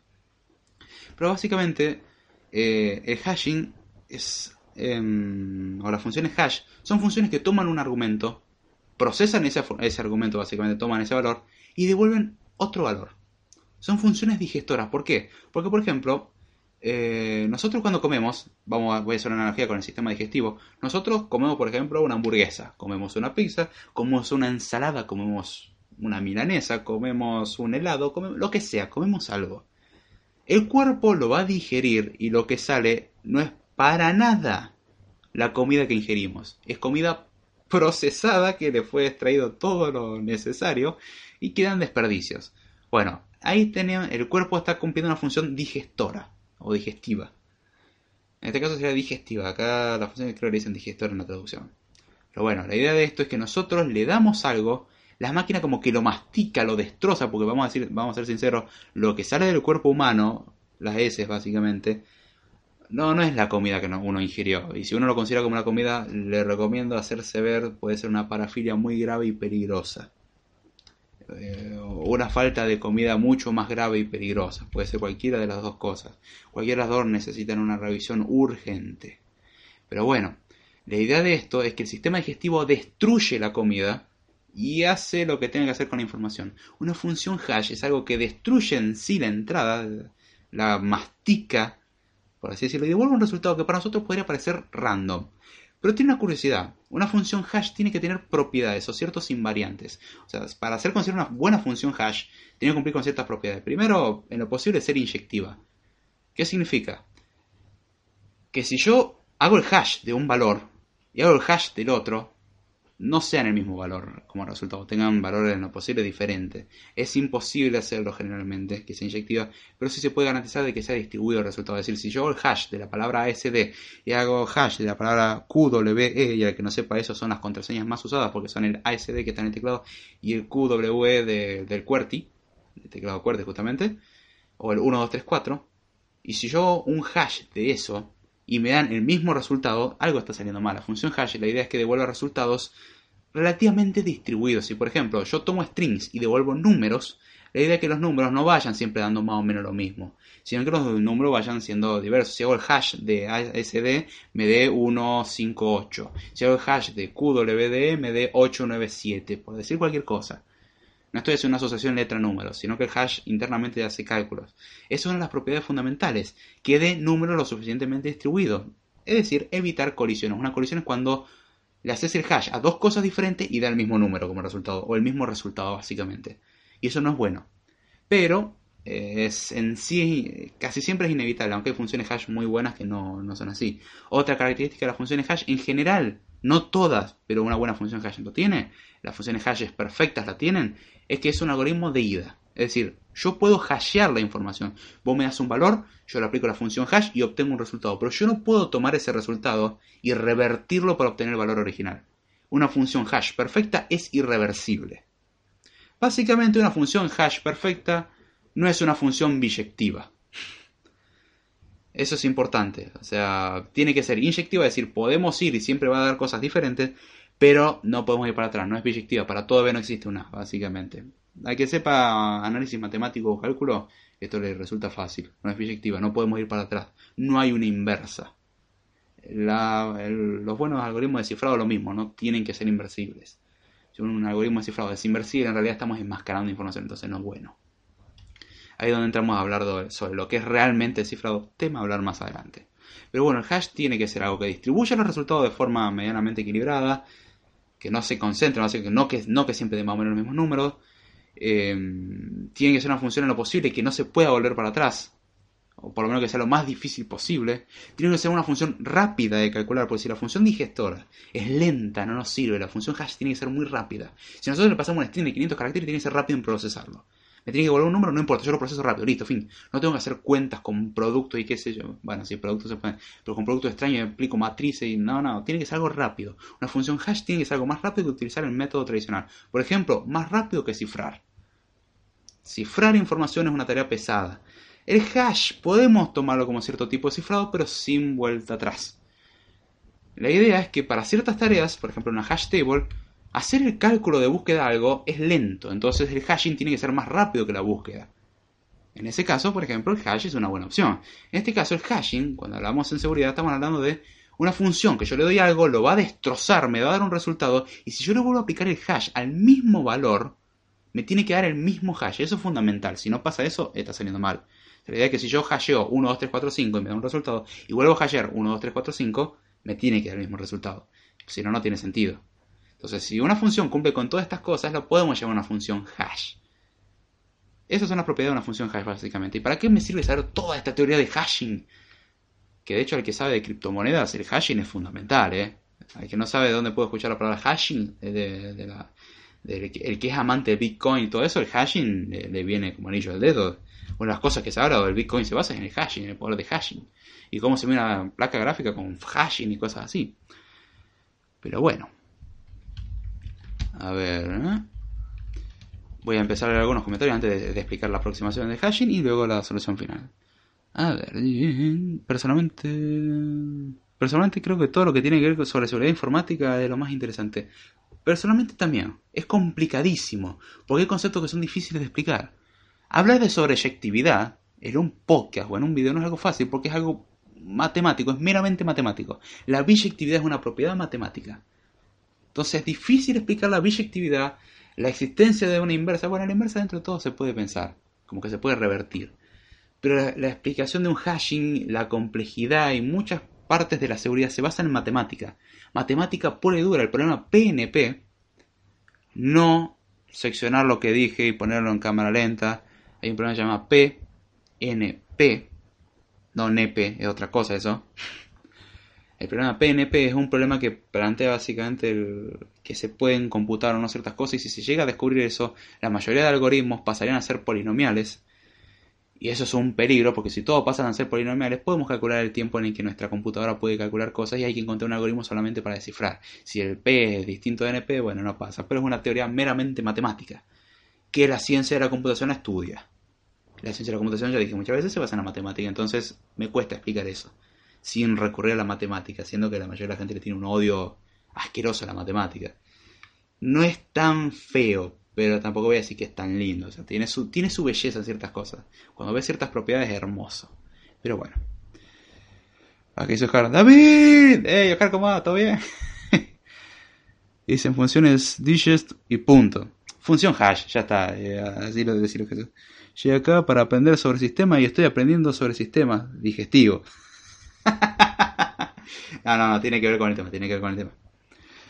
Dice, es lo bueno de Code Time, Oscar, eh, que aquí no solo aprende programación, sistema digestivo, anatomía femenina y recién masculina con la máquina de code.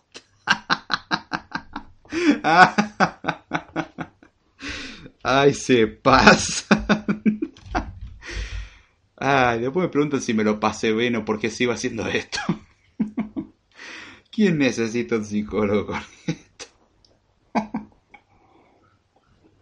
El estrelo de drenas en 5 minutos. Gracias, che. Pero bueno, ya teniendo una idea de qué es una función hash, que básicamente algo que toma un valor y devuelve otro, destruyendo el original y sin poder recuperar el original, lo que se hacía antes, en vez de cifrar que necesitamos una clave, lo que hacemos directamente, si nos dan una contraseña, yo la hasheo. Por lo cierto, si no se dieron cuenta en todas las veces que, dice, que dije hashing y hashear, estoy transliterando un verbo del inglés que es hashing, o la acción de hashing, hacer hashing, aplicar una función hash básicamente, al español. Estoy llevándolo al español. O sea, la función hashing no es algo aceptado por la Real Academia Española, pero dentro del léxico del desarrollo es usada bastante por el hecho de que no estoy traduciendo nada, incluso lo podría decir como que estoy utilizando literalmente la palabra en inglés, así que no, no se me pueden quejar por eso. Pero si no entiendo que hashing es básicamente aplicar una función hash. O digo, hashear lo que hacemos es aplicar una función hash. Entonces, ¿en qué consiste la seguridad en este tipo de base de datos? La contraseña, en vez de cifrarla, en vez de guardarla así como Dios la trajo al mundo, la hasheamos y lo guardamos en la base de datos. Entonces, si alguien agarra eso, no hay una llave que la descifre. No podemos romper la contraseña como tal, salvo que el algoritmo de hashing sea malo. Y hay algoritmos de hashing malo, guarda. Hay algoritmos de hashing débiles que ya fueron rotos hace años. Por eso hay que escoger buenos algoritmos de hashing. Entonces uno dirá, listo, no puedo ir para atrás, entonces como no puedo ir para atrás, ya no pasa nada, no puedo ir para atrás en un tiempo razonable, es decir, en menos de 10 años no puedo hacerlo. Ya está. No me sirve de nada robar la contraseña pero no es perfecto. Nuevamente, nada en esta vida es perfecto. Si estamos hablando de un algoritmo de hashing débil, estamos mal. Hay algoritmos de hashing muy débiles, por ejemplo MD5 o SHA-1. Que SHA-1 creo que significa Simple, Simple Hashing Algorithm 1. Es decir, algoritmo simple de hasheo o de hashing 1. Eh, y MD5 es otro, es otro tipo de hash. Ahora bien, son hash que ya no, son la mejor opción. Se pueden usar, pero no son la mejor opción. Entonces, ¿cuál es el problema del hashing? Y bueno, el problema es que si nosotros ponemos dos contraseñas iguales en la misma base de datos, vamos a obtener el mismo resultado. Que es el mismo problema que teníamos con el cifrado. El cifrado, si nosotros ciframos dos contraseñas, probablemente encontrábamos con que teníamos la misma contraseña o el mismo resultado en la base de datos. Entonces, si yo iba a la base de datos y me fijaba todas las contraseñas que coincidían, le tenía que robar la contraseña a uno y ya está. Entonces, con eso me quedaba tranquilo. En este caso pasa lo mismo, con el hashing hay algo que podemos hacer de que si vemos que tienen el mismo hash, ya sé que tienen la misma contraseña, partimos de esa base, hay un problema aún más grave. ¿Cuál es el problema con el hashing? Dijimos que no lo podemos revertir si es un buen hash, pero sí podemos hacer algo con el hashing. Y hay algo que se llama, eh, no es ataque de fuerza bruta, sino es el Dictionary Attack conocido. Existe un recurso llamado, llamado Rainbow Tables o eh, tablas arcoíris, si lo traduzco a español. Rainbow Tables, Rainbow Tables y ya está, lo llamamos así. Una Rainbow Table es algo muy simple. Es una tabla con valores prehasheados. ¿Qué es esto? Bueno, si yo tengo una base de datos con todos los hashes de todas las contraseñas, recordemos que el hash es algo que no podemos recuperar, tenemos un defecto monumental. Que Google, si lo googleamos, hay tablas, hay bases de datos enteras con hashes precalculados. El hash toma un cierto, cierto tiempo de cálculo. Entonces, si nosotros queremos hacer un ataque de fuerza bruta, lo que tenemos que hacer una vez que robamos la base de datos es, obviamente para no, hacer un ataque de fuerza bruta sobre el servidor, sino sobre la base de datos que hicimos la copia para que no tengamos ninguna denegación de servicio para nosotros, lo que hacemos simplemente es esto. Tendríamos que tomar todas las posibles contraseñas más simples, las hasheamos y las vamos probando. Esta contraseña puede ser bien, la hashamos. ¿Es igual a la que está almacenada? No. Esta contraseña puede ser, la hashamos. ¿Esta ¿Es igual? No. Así repetimos. Esta contraseña puede ser, la hashamos. ¿Es igual a la almacenada? Sí. Entonces ya sé cuál es la contraseña. Y uno diría, bien, ¿esto requiere de mucho tiempo para hacer fuerza bruta? Sí, es cierto, el ataque de fuerza bruta con esto tiene el mismo problema que el ataque de fuerza bruta con algo cifrado. Puede que no termines nunca. nunca en tiempo razonable. Podés terminarlo en, varios años, por no decir la, edad del universo. Ahí es donde va la cuestión. Entonces, ¿cómo pueden obtener esto? Y bueno, hay tablas de gente que tiene equipos poderosos y ya precalculo en base a una base de datos, básicamente, de posibles contraseñas. Como se sabe, muchas contraseñas recurrentes son como password 1, password, contraseña, 1, 2, 3, 1, 2, 3, 4, 5, admin, root, yo, nadie se la sabe, esta es la mía. Eh, nombre, tomo una base de datos con 27.000 nombres, es decir, con todos los nombres de las personas aceptadas en un idioma. Por ejemplo, la contraseña es Roberto. Muy bien, yo tengo una base de datos con todos los nombres. Yo creo una base de datos increíblemente grande con posibles contraseñas. Las hasheo todas, lo cual toma todo su buen tiempo de procesamiento. Pero una vez que las hasheo ya no la tengo que hashear más. Entonces yo tengo guardado eso. ¿Qué pasa? Eso se lo conoce como diccionario. Y eso es lo que usan para, por ejemplo, vulnerar eh, redes Wi-Fi. Hay programas que dicen, nosotros te hackeamos, te hackeamos la contraseña. No, lo que está haciendo es un ataque de fuerza bruta. Lo que haces es tener un diccionario increíblemente grande de posibles contraseñas y probas una por una. En el caso del hashing es más cómodo porque ni siquiera tenés que probar una por una. Porque ya tenés un diccionario que te va diciendo, esta es la posible contraseña y este es su hash. Entonces simplemente voy buscando el hash, busco la coincidencia, bien, este hash que tengo en la base de datos con el hash que está en la base de datos de las contraseñas, muy bien, a ver, ¿son el mismo? Muy bien. ¿Cuál es la contraseña asociada? Listo, yo sé cuál es la contraseña del usuario. Y ya está, y lo acabo de vulnerar.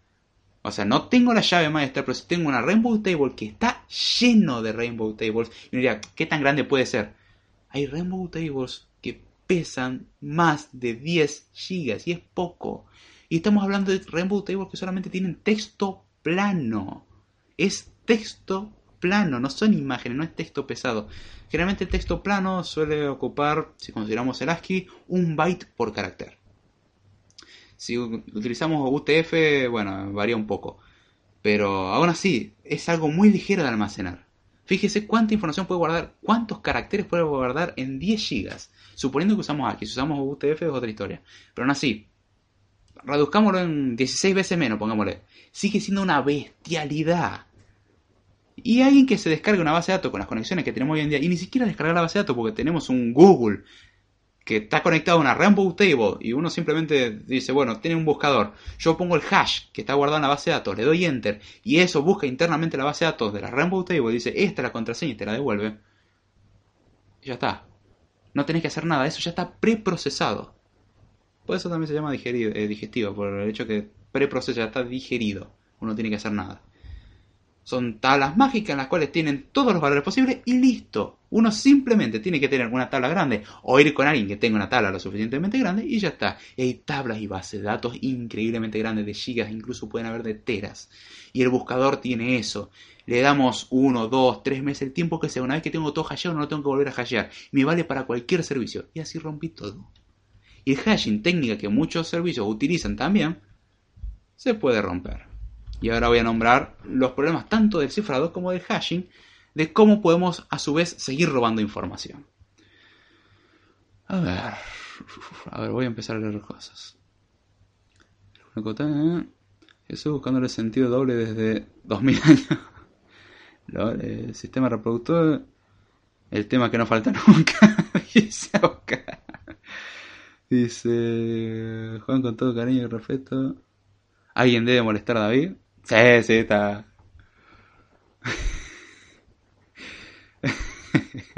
no, no, está bien, Juan, está bien. No, no, yo me río al contrario, yo me entretengo mucho con el bullying. Este bullying sano.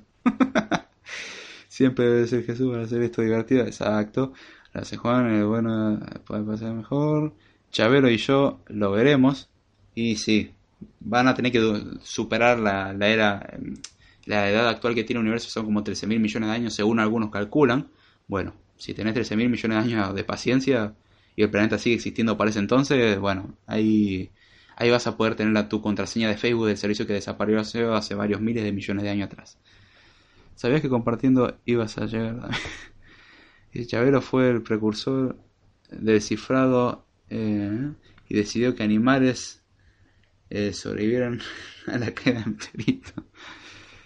Pero ¿qué pasa con el vulnerar un dispositivo Android que por mucha seguridad que tengas, eh, si lo puedes restaurar, entra en el sistema para reusarlo? Bueno, es un tema para hablarlo más adelante. Es un tema muy interesante del cómo vulneran hoy en día las cosas. Hoy estamos hablando de cómo almacenar cosas y esto da pie a cómo vulnerar sistemas. No les voy a dar las herramientas, pero les voy a enseñar cuáles son los recursos que se utilizan. Después cuestión suya de investigar. El conocimiento no es malo, el uso del conocimiento es historia. frecuentemente no comprendo por qué Google deja una puerta para poder hacer eso eh, que mencionas. Es fácil volar su cuenta de Google ya bloqueado. ¿Sí? Sí, sí, no. El tema es que quieren dar libertad y el dar libertad tiene sus sacrificios también. Pero es otro tema. Aunque creo no debería. Pasate por Twitter, 13 mil millones de años. Bueno, voy a comprar un refresco por mientras. Sí, asegúrate que tenga una fecha de vencimiento bastante lejana. ¿eh? A ver, Twitter. Dice también que entra a Twitter. Excelente, felicitaciones. Aquí estoy escuchando. Buen provecho. Ay, te pasaste muy buena esa. está, está, está buenísimo. Alto meme. Me alegro que te esté gustando bien. Gracias por compartir, Me alegra que te guste. Un abrazo grande. Muy bien, guardando. Va enviando el tweet. excelente, felicitaciones. Y muy bien, está actualizando el server de Mentes Literales. Por cierto, cuando esté Mentes Literales, pasen por, por Mentes Literales, podcast de eh, literatura muy bueno. Ani Mixtega, un excelente trabajo. Sí, haciendo spam acá. Ah, lo recomiendo, me encanta. Las recomendaciones que tiran y son muy amenos. Eh, hablo con ellos, son muy amenos. Yo me la paso muy bien escuchando eso. Dice, y con iOS no ocurre y tengo que reconocer que iOS lo hace mejor. Poder vulnerarlo, pero es mucho más difícil, Oscar, es cierto. Pero sí, eso es un tema para hablar en el próximo podcast quizás o en el que le sigue. No lo voy a hacer el próximo, para generar más, eh, más expectativa. El próximo podcast voy a tener que cumplir con mi promesa de hablar sobre mis primeros días programando en Android. Pero bueno, vamos a ver cuánto tiempo vamos transmitiendo ya. Y vamos por una hora 14 y todavía no terminamos. Muy bien. Y todavía falta explicar la forma correcta, ¿no? Bueno, ya creo que a la hora y media, hora y cuarenta terminamos. Pero bueno. Ahora, ¿cuál es la forma de hacer esto correctamente? Lo vamos a ver ahora. Primero quiero hablar del por qué además de, todo lo que mencionamos son malos el uso de hashing, de todas las técnicas hasta ahora. Suponiendo que lo ciframos o le aplicamos un algoritmo de hashing, tenemos un defecto. Si dos personas tienen la misma contraseña, habrán notado de que se va a repetir el mismo hash o el mismo cifrado en la base de datos. Si está todo en base a la misma llave, generalmente. Si el cifrado bajo la misma llave es básicamente como un, un hashing. Tiene la misma idea, nada más que puede ser revertido. Entonces tenemos ese problemita, que va a repetirse. Y hay un problema aún mayor. En las bases de datos almacena otra información, como pistas a la contraseña y como eh, preguntas de seguridad. ¿Y qué pasa con las preguntas de seguridad? Las preguntas de seguridad suelen contener la información de la contraseña, como por ejemplo, ¿cuál fue el nombre de tu primera mascota? Tommy. Muy bien, tu primera mascota se llamó Tommy. ¿Y cuál es tu contraseña? Coincidentemente es Tommy. O en el campo, porque generalmente en Mac, por ejemplo, cuando uno se registra o crea un usuario, en Windows pasa lo mismo, uno inicia sesión y dice, bueno, ¿quiere poner alguna pista para su contraseña? Yo solamente pongo frases troll para la pista de la contraseña. Cuestión de que si me olvido la contraseña, me jodo. Ya no, no, no tengo nada que hacer. Me, ya metí la pata. Pero hay gente que en la pista de la contraseña pone su contraseña. Entonces, a ver, no sé cuál es mi contraseña. Entonces voy a la pista y la contraseña me dice cuál es la contraseña.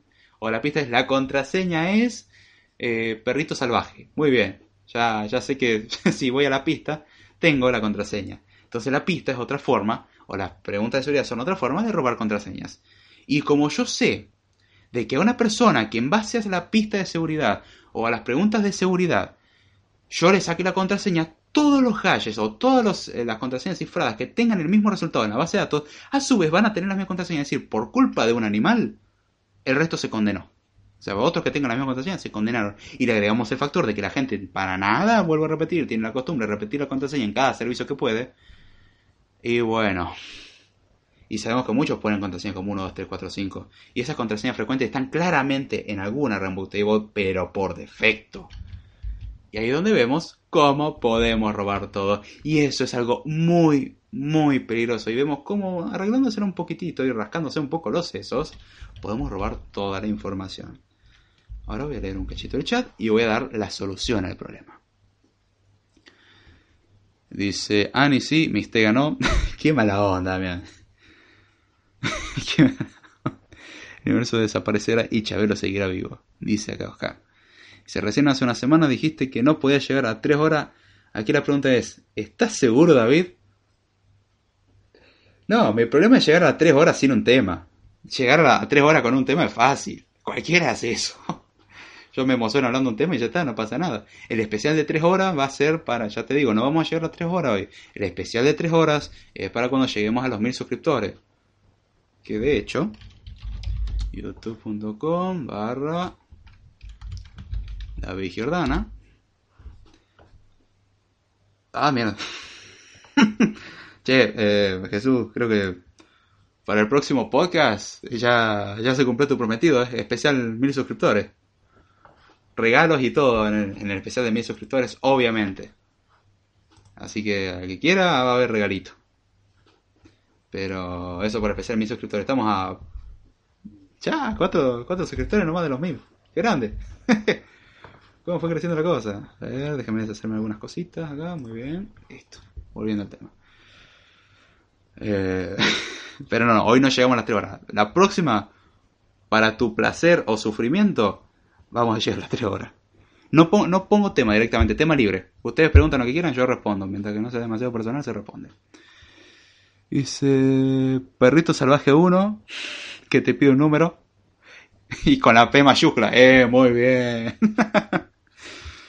yo pongo caracteres, número, mayúscula, creo que es más difícil, aunque no creo que sea invulnerable. No, justamente con toda esta forma de atacar que te estoy diciendo, no importa lo compleja de tu contraseña, lo simple de tu contraseña, es vulnerable. Obviamente, cuanto más compleja, es difícil que esté una red más difícil que esté una red table, pero bueno, se puede. Y también tenemos el... Eh, hay distintos factores, el que vos no sepas guardar bien la contraseña, de que las empresas no utilicen los algoritmos de protección correspondientes y tenemos todos estos problemas. Y ya sea el guardar las contraseñas en texto plano, en archivos TXT, en archivos de configuración, hasheando las contraseñas o cifrando las contraseñas, son formas que usan las empresas y la gente hoy en día. Ya mencionamos el caso de Adobe, acá mencionaron el chat de caso de Telefónica y otras empresas más. Yo no puedo dar fe de eso, pero no tengo duda de que lo hacen le hacen SQL injection. No puedo creer que no hagan cosas básicas como prevenir ese tipo de ataque. Se merece que le roben, no pueden ser tan animales. Pero bueno. O es por contratar ineptos o por ser ineptos, una de las dos. Eh, pero bueno, ahí está. Ahí está la cuestión. Pero todo este algoritmo, incluso el descifrar, que uno diría la forma más segura, vemos que no lo es. Tiene su buen riesgo. Es más difícil, el hash es lo mismo, es más difícil, pero con una buena remote table, chao estamos sonados. Entonces vemos que hay forma de romper.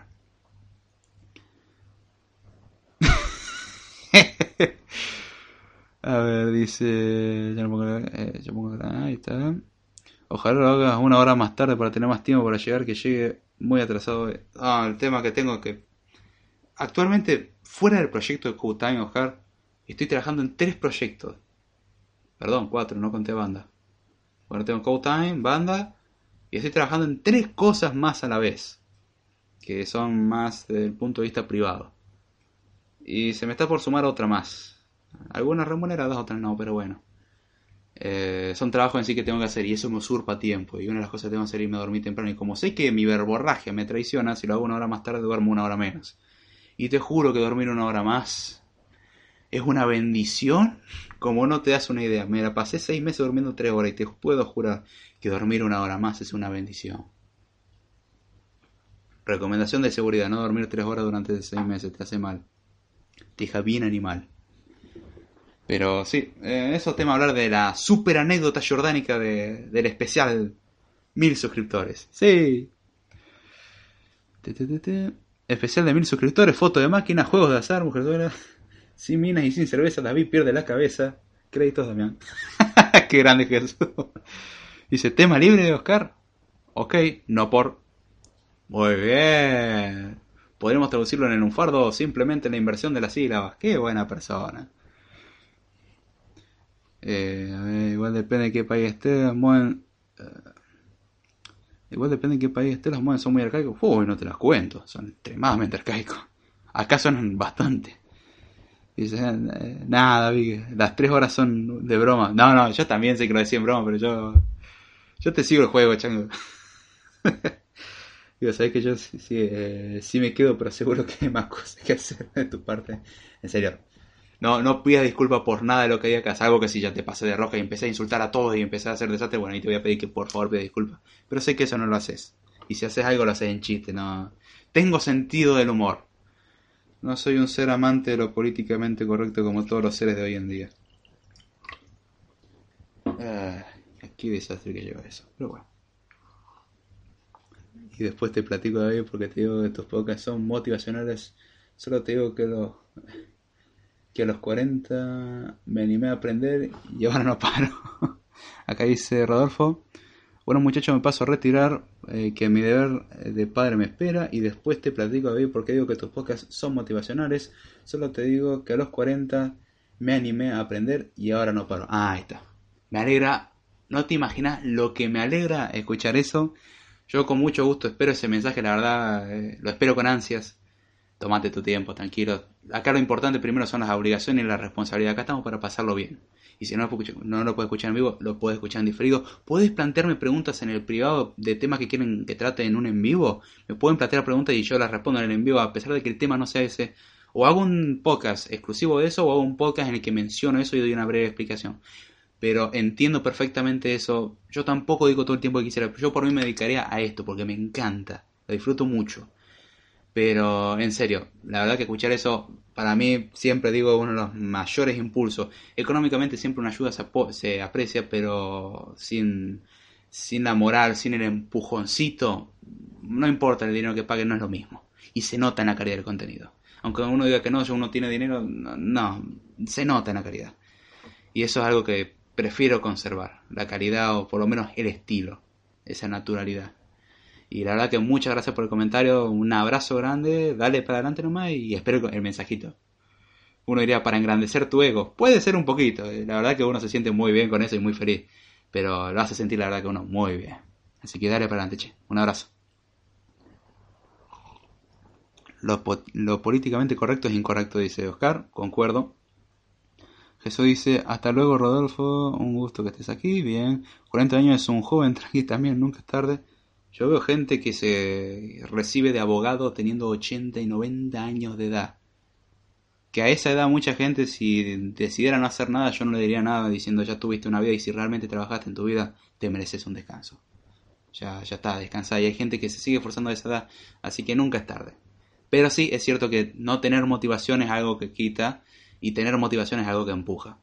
Eso es cierto, el, ser humano se mueve, mm, es muy impulsivo y se guía mucho por sus emociones, aunque digan que no, yo soy frío, no. Es un tema a hablar en el podcast de del especial de tres horas. Vamos a, a volver al tema. Ahora sí. Pero ahora sí, volviendo al tema. ¿Cómo almacenamos correctamente las cosas en una base de datos? Las contraseñas en una base de datos, que no es toda información sensible, porque esto es lo que vamos a utilizar el hashing, pero agregando recursos para evitar de que el hashing sea fácilmente deducible. Dijimos que hasta ahora algoritmos de hashing como MD5 o SHA-1 son algoritmos que pueden ser vulnerados hasta cierto punto, entonces ese es un problema. Entonces, ¿cómo podemos utilizar o cómo podemos almacenar contraseñas en una base de datos? Bueno, en principio la idea es no almacenar contraseñas en una base de datos. Si se puede evitar esto, o sea, si se puede evitar guardar contraseña, hagan eso, no guarden contraseña. Si no lo pueden evitar, está bien. Guarden la contraseña, no pasa nada. Pero utilicen una medida segura. O sea, si pueden evitarlo, no lo hagan. Si no lo pueden evitar, eh, ya está, bueno. Vamos a ver cómo se hace. Y acá es donde viene el hashing, que nos ayuda mucho. Vamos a guardar la contraseña, pero dijimos que el hashing era destructivo. El hashing destruye, no lo podemos volver hacia atrás, pero sí podemos compararlo con una base de datos lo suficientemente grande con posibles contraseñas. Entonces simplemente veo el hashing precalculado y listo. ¿Cómo podemos evitar esto? Bueno, una propiedad que me olvidé mencionar del hash, o de la, función funciones hash que deberían ser, se sobreentiende de la función hash en cuanto a los valores tienen que estar lo suficientemente bien distribuidos. Se puede derivar de eso, pero si no se sobreentiende de eso, porque la consecuencia lógica por ahí no es tan evidente, un, algoritmo de hash que hashea, por ejemplo, el string 1234 o el número 1234, tiene que hashear algo totalmente diferente. No me refiero a que sea diferente, sino que algo que sea drásticamente diferente. A hashear, por ejemplo, 1235 en vez de 1234. 1235. Entonces, ese pequeño cambio, una pequeña variación en la entrada tiene que producir un gran cambio en la salida. Significa que si yo cambio una cosita, yo le cambio un bit, ya el hash da algo totalmente diferente, lo cual le da más seguridad. Si un hash no cumple con eso, no distribuye correctamente los valores y es inseguro. Pero si un hash distribuye correctamente, tiene que cumplir con esto de que, bueno, si yo le cambio a penita un bit, no estoy hablando de un carácter, un bit, y por eso que el binario es extremadamente preciso y eso es un problema y una bendición al mismo tiempo, depende de dónde lo apliquemos,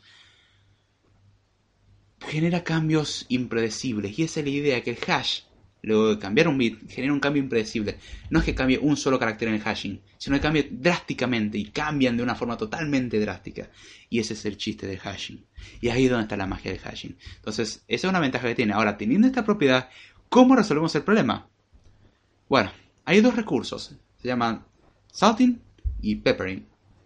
Ahora, si lo traducimos a español, esto utiliza dos recursos para resolver nuestro problema. Las contraseñas se guardan con seguridad utilizando algoritmos de hashing, sal y pimienta.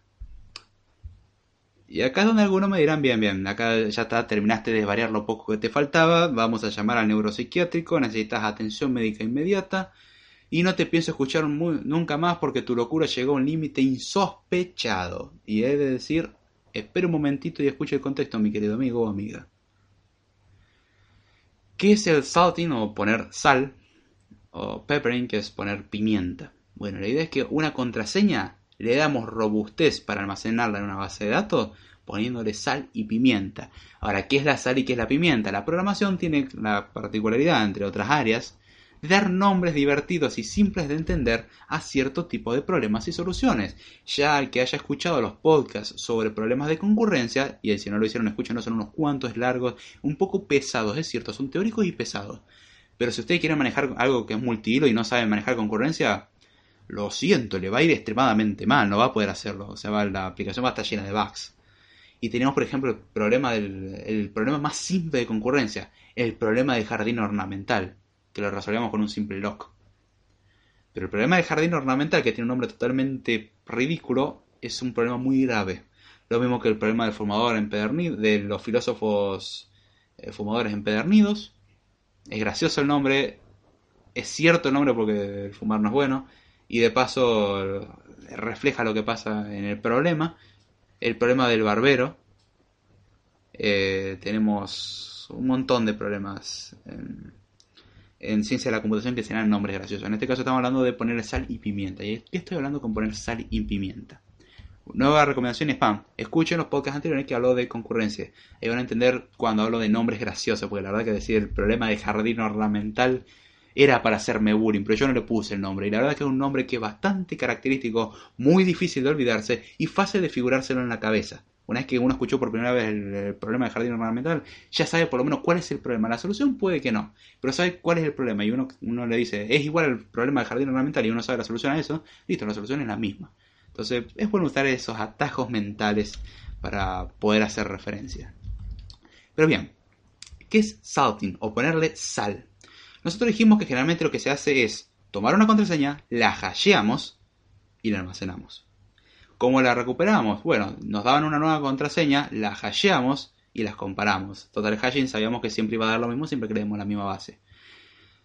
Dijimos que esto era un problema bastante grave, pues teníamos un diccionario lo suficientemente grande, teníamos una alta probabilidad de que nuestra contraseña, encima, si no somos lo suficientemente inteligentes y ponemos contraseña simple, que esté una rainbow table. Por eso las contraseñas complicadas son útiles. Porque es más difícil de que tenga una rainbow table, lo cual no da garantía de que tenga una contraseña robusta, de seguridad, porque si yo me robo la base de datos, tu seguridad no me importa, porque me acabo de saltar el paso. Eso no es romper la, el cifrado, eso no es romper la seguridad como tal, no es romper tu información, eso es saltarse un paso por eh, algo que hicieron mal, básicamente. Ahora, el salting consiste en, además de que vos me das la contraseña antes de hashearla, yo voy a generar un string. Un string es una cadena de caracteres generalmente. Un string se le llama una cadena de caracteres, un, string aleatorio o una cadena de caracteres aleatorio. Es decir, un conjunto de letras aleatorias, lo suficientemente grande, y ahora voy a hablar por qué es suficientemente grande, que eso se le llama sal. Entonces lo que se hace, antes de darle a la función hash la contraseña, a la contraseña la vamos a salar, es decir, le vamos a echar sal. ¿Cómo le echamos sal a la contraseña? Generamos este string aleatorio, lo agregamos a la contraseña, y entonces lo mandamos a la función hash. La función hash nos va a dar un hashing y esto va a tener dos ventajas. O una, no la pensé muy bien antes de decirlo. La ventaja número uno. Después si existe una duda digo. La ventaja número uno. Antes, cuando hasheamos, sabíamos que si hasheamos dos veces la misma contraseña, el hash iba a ser el mismo. Ahora, si dos usuarios tienen la misma contraseña, el hash es distinto. ¿Por qué? Porque la sal se genera de forma aleatoria. Nosotros tenemos la sal, que es este string que lo generamos aleatoriamente. Si por ejemplo la contraseña es 1, 2, 3, 4, 5, y generamos la sal, y la sal es, digamos por cualquier cosa, ABCD, entonces el string a hashear es 1, 2, 3, 4, 5, ABCD. Otro quiere tener la contraseña 1, 2, 3, 4, 5, pero tiene el string, eh, tiene la sal, por ejemplo, XYZ. Entonces es 1, 2, 3, 4, 5, XYZ. El otro era ABCD. Entonces cuando hasheamos dijimos que dos funciones hash que toman dos cosas mínimamente diferentes dan resultados completamente diferentes. Y si tomamos dos cosas completamente diferentes, ya los resultados sabemos que van a ser completamente diferentes. Se va a preservar esa propiedad. Con lo cual, tenemos como ventaja de que si dos usuarios tienen la misma contraseña, nos quedamos tranquilos porque a pesar de tener una Rainbow Table, es muy difícil de que la Rainbow Table tenga considerado la contraseña medio idiota de la persona más la sal que acabamos de generar. Se le llama sal porque justamente antes de consumirlo, antes de digerirlo, le agregamos sal para darle sabor, para darle gusto. La sal tiene muchas propiedades, eh, históricamente incluso tiene propiedades. Si no, fíjese en el significado de la palabra salario, es antiséptico, tiene un montón de propiedades, hermoso. Pero mm, la idea de la sal es justamente esa, hacer un string aleatorio, es algo aleatorio, importante su aleatoriedad, que nos sirve para eh, generar el hash. Ahora el problema, cuando alguien me da una contraseña necesito generar la sal de nuevo, o sea, para hashear y que me dé lo mismo. ¿Y cómo sabemos la sal? Porque dijimos que la sal era aleatoria. Bueno, cuando nosotros tenemos que contrastar información, no generamos la sal. La sal se almacena en alguna parte de la base de datos. Cuestión de que lo que nos previene esto en sí es el hashing nos previene de que podamos volver para atrás. Y la sal nos previene que una Rainbow Table pueda tener almacenada ya esa contraseña. Y nos previene que si tenemos dos usuarios tengan eh, la misma, el mismo hashing. Entonces, si tenemos dos usuarios con la misma contraseña, no importa, el hash va a ser siempre diferente porque la sal se genera diferente. Si nos roban la sal, no tenemos mucho problema. Por el hecho de que no podemos ir para atrás en el algoritmo. Dijimos que hashing, la idea es que un buen hashing no, lo no podemos volver para atrás. Y tampoco nos sirve de nada porque de última podríamos hacer un ataque de fuerza bruta, pero tomaría bastante tiempo. Y ahí sí, la ventaja del Rainbow Table, que es el, justamente tener todo procesado, lo perdemos y se convierte básicamente en el típico, viejo y conocido ataque de fuerza bruta, que es probar uno por uno los casos. Y ahí sí, donde una contraseña robusta viene a tener importancia. Porque si la contraseña es robusta, la complejidad de la fuerza bruta se incrementa muchísimo. Si sabemos el detalle que el usuario tiene una contraseña fácil, vamos a poner solamente letras y el tiempo de cálculo es mucho menor que el tiempo de cálculo si son letras y números, si son mayúsculas y minúsculas también, si tenemos símbolos, si tenemos un montón de cosas más, si permitimos caracteres en otros idiomas. Esa es una buena metodología. Medio difícil cuando vas a otra computadora, pero es una buena metodología. Y ahí sí, una contraseña poderosa sirve. Pero recién cuando tenemos una forma de salvaguardar la contraseña de forma decente. ¿Qué hacemos con la sal? La tenemos que almacenar en algún lugar. La sal es algo que hay que guardarlo en la misma tabla. Podríamos tener un campo usuario, contraseña hasheada y la sal. Ahora, dos propiedades importantes de la sal que hay que, que tener en cuenta. Número uno, la sal no debe ser pública, es decir, la sal no debe ser única, porque si la sal es única tenemos el mismo problema cuando nosotros cifrábamos contraseña, que teníamos una llave maestra, entonces una vez que me robé la sal sé que a todos le aplico lo mismo. Entonces si a un usuario le logro robar algo, para robarle a otro la sal es distinta. Entonces ya no puedo hacer nada. Si utilizo un algoritmo de hasheo débil, tengo el problema de que la sal eh, me va a complicar un poco la existencia. Entonces ahí es donde está la cuestión si yo rompí de alguna forma la seguridad de un usuario, porque justo tuve la suerte que el ataque de fuerza bruta al principio funcionó, porque el ataque de fuerza bruta tiene la cosa de que no es que siempre va a demorar para siempre, hay veces que puede tener la suerte de que te anda la primera y ahí, y ahí tranquilo que en el resto de tu vida no vas a ganar nunca la lotería y tenés una alta chance de que te caiga un rayo, porque acabas de agotar tu suerte de una.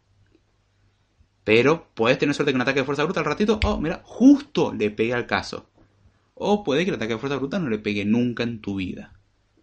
Pero por lo menos si logramos vulnerar a uno, otro usuario tiene una sal diferente. Entonces tengo que volver a calcular todo y todo lo que ya precalculé, que lo podría reciclar, que el reciclaje es muy importante ya que nos guarda recursos, no lo vamos a poder aprovechar. Entonces agregar sal, este detallito, es importante, pero la sal no tiene que ser pública, no tiene que ser única. Que, que se sepa no es problema en sí en general. El problema es cuando todos tienen la misma sal. Por eso es importante que la sal se genere de forma aleatoria. Y por eso es importante que la sal no se genere hasheando el usuario, por ejemplo. Eso no es aleatorio, porque nos estamos basando en algo. Entonces, si yo tomo el usuario y lo hasheo, ya podría tener la posible sal y ya podría saber cómo formar las cosas. Entonces, esa no es la idea. Una buena sal, no la que se vende en el supermercado, sino la que estamos hablando acá en programación, es una sal, que es una sal generada de forma aleatoria y es completamente, completamente diferente a cualquier otra sal almacenada en la base de datos. Si hay otro usuario, la sal debe ser diferente, en lo posible. No hay que, hay que tratar de no repetir sal. Otra cosa importante, la sal tiene que tener una longitud decente, al menos la longitud del string de la contraseña. ¿Por qué? Porque si la sal es corta, un ataque de fuerza bruta podría generarlo. O sea, puedo hacer una Rainbow Table con ataque de fuerza bruta y medio como que lo combino y me va a tomar tiempo, pero es, este, es posible. Entonces, si la sal es larga, es más difícil. Le das mucha más complejidad al resultado. Entonces, la idea es esa: dar una sal lo suficientemente larga y no una sal basada en otra información, sino que sea aleatoria. Y el aleatorio implica que no se repita en lo posible. Entonces llevamos la ventaja de darle sal. ¿Cómo resolvemos el problema? ¿Cómo podemos robar una contraseña que fue salada básicamente antes del hashing? Y un ataque de fuerza bruta. Y eso toma la edad del universo y mucho más. Después voy a explicar cómo se calcula todo eso. Ahora voy a leer un par de comentarios para explicarle qué es la pimienta. Esta es la sal. La pimienta es algo parecido pero con una pequeña diferencia y con beneficios también. Especial de mis suscriptores. Ah, no, eso ya lo leí. Joder, tres horas. Eh, no, esto ya lo leí, este lo no puedo decir que no existe A ver, en especial podemos hablar... ¿Eh? Por cierto, momento promo. Pásense, ayúdenme, David tiene unos cursos muy buenos que como siempre digo lo valen. Contenido no patrocinado por nadie. Entre paréntesis, opinión personal. Nos dice Jesús Martínez Mendoza. Me alegro que te esté gustando. Yo no soy nadie para decir que es muy bueno o muy malo. Yo de última sí lo puedo catalogar de malo. Decir que es excelente no podría decir eso porque si digo eso estaría mintiendo. O sea, nunca voy a estar satisfecho con el resultado. Si estoy satisfecho con el resultado, algo estoy haciendo mal. Siempre me gustaría mejorarle algo, pero me alegra mucho saber que, de que te esté gustando, che. Gracias, gracias por el momento de spam y publicidad. En, especial, eh, en el especial podemos hablar de Lucas la araña que canta. Ah, mira, mira las arañas. Pero esa araña me gusta. Bueno, está bien. Vamos a ver lo que sale. ¿Puede decir que no existe un tipo de seguridad 100% seguro o cree que en un momento se llegue a existir? No. No puedo decir que hay 100% seguro. Nada es 100% seguro. Nada es perfecto en este mundo. No existe. Pero puede tender a la excelencia. Que no es perfecto. Pero tiene algo bastante bueno. Eso está bastante bien. Por ejemplo, la forma que estoy diciendo de guardar contraseñas con hashing y sal es una forma mucho más segura, muy robusta y en muchos casos muy difícil de romper, por no decir casi siempre, que les digo que el ataque generalmente que, que tiene que hacer es un ataque de fuerza bruta. Obviamente depende de que el usuario no repite la contraseña en todos lados, también depende de que el usuario ponga una contraseña robusta y muchas cosas más, pero aún así, cuanto más robusta la contraseña es más difícil que, que la fuerza bruta le pegue. Entonces ahí es donde está el chiste. Entonces no hay nada perfecto, pero sí se puede. Dice Vinicio, ¿y cómo validar el siguiente acceso si la sal cambia? La sal no cambia, la sal se almacena. Creo que eso lo había respondido y lo estoy leyendo tarde el comentario de inicio. Pero no, la sal se almacena. Eso es importante. Entonces la próxima vas a, vas a agarrar la sal, vas a hashear la contraseña con la sal y ahí está, lo vas a volver a salar con la misma sal.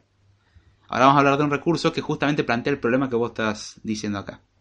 Si Oscar, eh, que eh, yo, yo cero de salario, viene de hace años, ya que pagan a la gente con bolsita de sal por su trabajo en vez. Exactamente, muy bien, buen contexto histórico, Oscar. Perfecto, eso me gusta. La gente culta o por lo menos que comparte su conocimiento, está buenísimo eso. Llevamos por una hora 41. Bueno, a las dos horas cortamos. Yo sigo preguntándome cómo voy a llegar a las tres horas en el especial. Pero siempre me pregunté cómo iba a llegar a media hora para hacer un podcast, después cómo iba a llegar a 40 minutos, después cómo iba a llegar a una hora, y ahora ya no me preocupo más porque esto se va a descontrolar. Inserte meme aquí. Pero bueno. Ahora vamos a ver la el último agregado. Ya de por sí, si consideramos un buen algoritmo de hashing y buena sal, ya vamos bien. Incluso podríamos agarrar algo hasheado con sal, lo volvemos a hashear con otra sal y lo volvemos a hashear con otra sal. Entonces tiene tres etapas. O sea, estas cosas se pueden combinar entre sí, no es que hay que hacerlas así nomás. O sea, las podemos combinar. Acá estamos hablando cosas a un solo nivel. Ahora, algo podemos cifrarlo y después hashearlo. No tiene mucho sentido. Algo podemos hashearlo y después cifrarlo. Tiene un poco más de sentido, pero aún así tiene problemas. Podemos hashearlo y después hashearlo. Y podemos hashear, hashear, hashear con distintos algoritmos de hashing. Y agregando distintas sales y cosas así. Y ahí le damos mucho más robustez. O sea, si con una capa es difícil, con múltiples capas, más difícil todavía. Ahí es donde está la cosa. O sea, si ponemos una capa de hashing, como el hashing suele ser algo liviano relativamente hablando, hashear dos veces no suele ser una tarea tan pesada. Entonces en el mismo request de base de datos obtenemos también la, la segunda sal y hacemos el hashing dos veces y ahí podemos comparar. Y ahí vemos una robustez no el doble, es exponencialmente mejor. Ahora bien, existe un recurso similar a la sal que se llama pimienta, por eso dijimos salting y peppering, de salting de eh, salar y peppering de pimentar. También podemos decir salpimentar. No me gusta el verbo salpimentar si es que existe. Sinceramente no estoy seguro de su existencia, aunque sé que se lo utiliza de forma coloquial. lamento mi ignorancia con respecto a todos los manejos de idioma, pero salpimentar, RAE, a ver qué nos tiene que decir la Real Academia Española. Ya, ya que tengo la duda. Salpimentar. Sí, parece que existe. Diccionario de la lengua española. Veamos. ¿Qué tiene que decirnos nuestro querido diccionario de la lengua española? Adobar algo con sal y pimienta para que conserve y tenga mejor sabor. Sí, salpimentar se considera como una palabra aceptada por la Real Academia Española. No me gusta aún así, es como la palabra septiembre. Hay gente que dice septiembre, no puedo, no puedo soportar eso. Pero bueno, hay gente que lo dice, está bien. Me gusta la palabra septiembre. Pero cuestiones obsesivas mías. Ahora, la pimienta, volviendo al tema, la pimienta es muy parecida a la sal, tiene el mismo concepto, es un string generado de forma aleatoria que lo agregamos junto con la contraseña y puede combinarse con la sal, es decir, podemos agregarle una sal a la contraseña y también le podemos agregar una pimienta, que es otro string aleatorio, pero con una diferencia. La pimienta no se almacena en la base de datos, o en ningún lugar, mejor dicho. O sea, la sal sí se almacena, la pimienta no se almacena. Y uno diría, muy bien, o sea, le diste una seguridad lo suficientemente buena porque ya ahora nadie la va a poder sacar. No, la idea es esta. La sal le agrega una complejidad importante y la pimienta le sigue agregando complejidad con un detallito.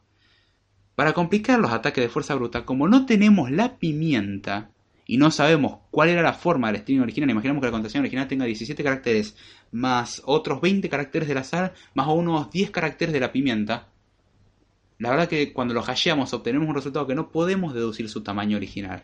Entonces el ataque de fuerza bruta se hace increíblemente complicado.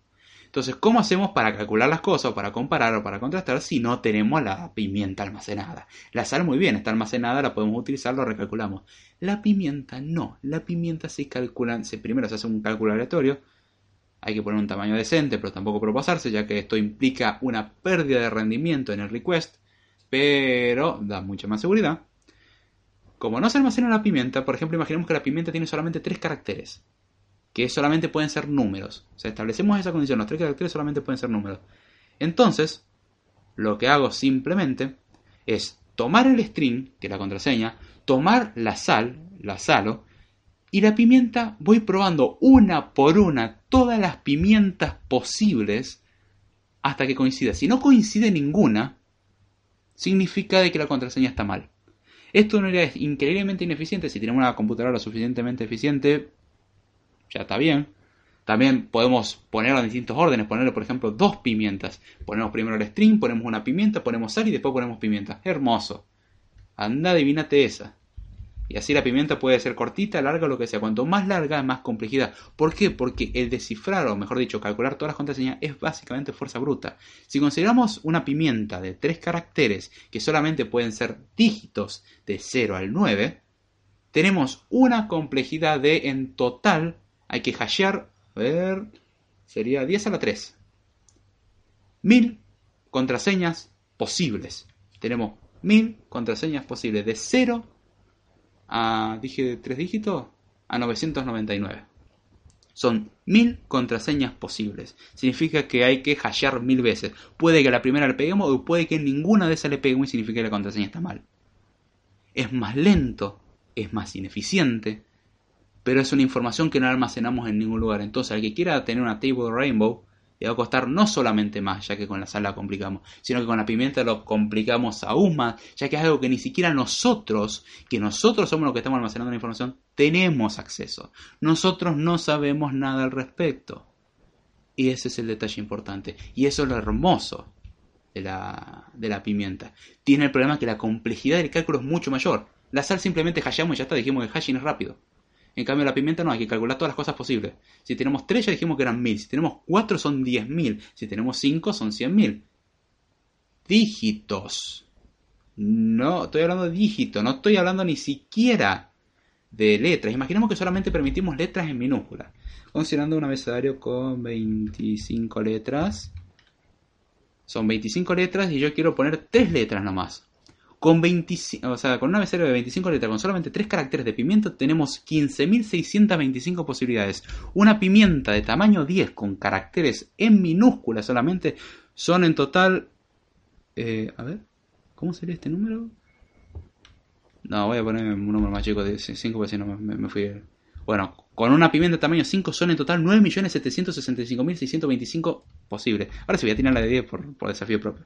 Si tenemos solamente algo con letras en minúscula, de tamaño de, 10 letras en minúscula como pimienta. Tenemos, a ver, esto sería un millón. Esto sería un billón. Serían 95 billones 567 mil 431 millones 640 mil 625 posibles resultados con 10 caracteres. Uno dirá, ay, las computadoras son potentes. Sí, Tenete a 10, eh, a 10 usuarios logueándose al mismo tiempo a ver qué computadora te soporta, qué server te soporta. Sobrecargas el servidor simplemente iniciando sesión. No te cuento descifrando información. No es eficiente. La idea es utilizar un rango chico de cosas, que son números, caracteres, poner o dígitos, poner dos o tres caracteres y ya está. Ahora voy a hacerle la cuenta nomás por morbo mío.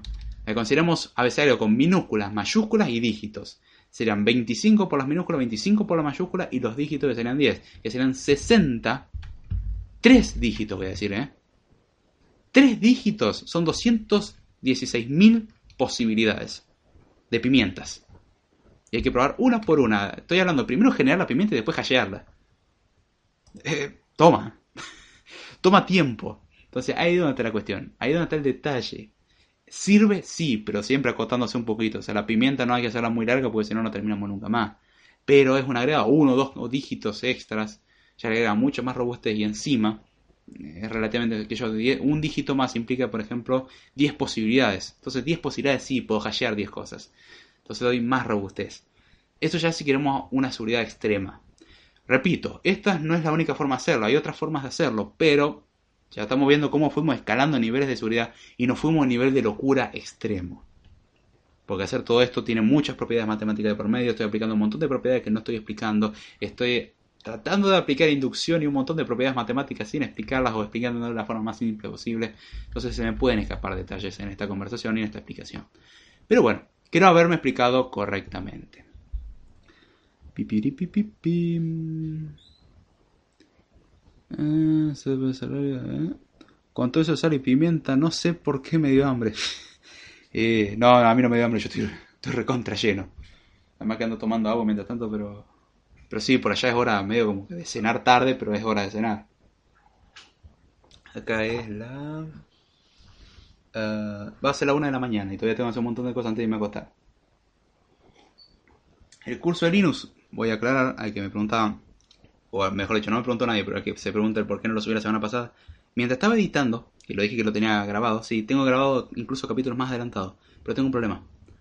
El curso de Linux, eh, en el video que grabé, metí la pata. O sea, dije algo que no era, o sea, no es que lo dije mal, sino que usé la palabra. Básicamente confundí Genome con eh, Debian. Y eso puede generar una confusión grande. Entonces decidí volver a grabar el episodio, pero no tuve tiempo de volver a grabarlo. Entonces los episodios que ya se basan en ese episodio con el cual doy una introducción, no los puedo publicar hasta publicar el primero y el primero no lo puedo grabar. Y hoy no creo que lo llegue a grabar, tengo que terminar de preparar cosas para mañana. Yo sé que esta semana voy a soñar con Lambda Cálculo, es lo único que puedo decirles, ya para que se den una idea de cómo estoy. Ah, nada como soñar con Lambda Cálculo simple, no tipado. Qué lindo, ¿no? Qué pesadilla para algunos. Lambda Cálculo y inducción estructural.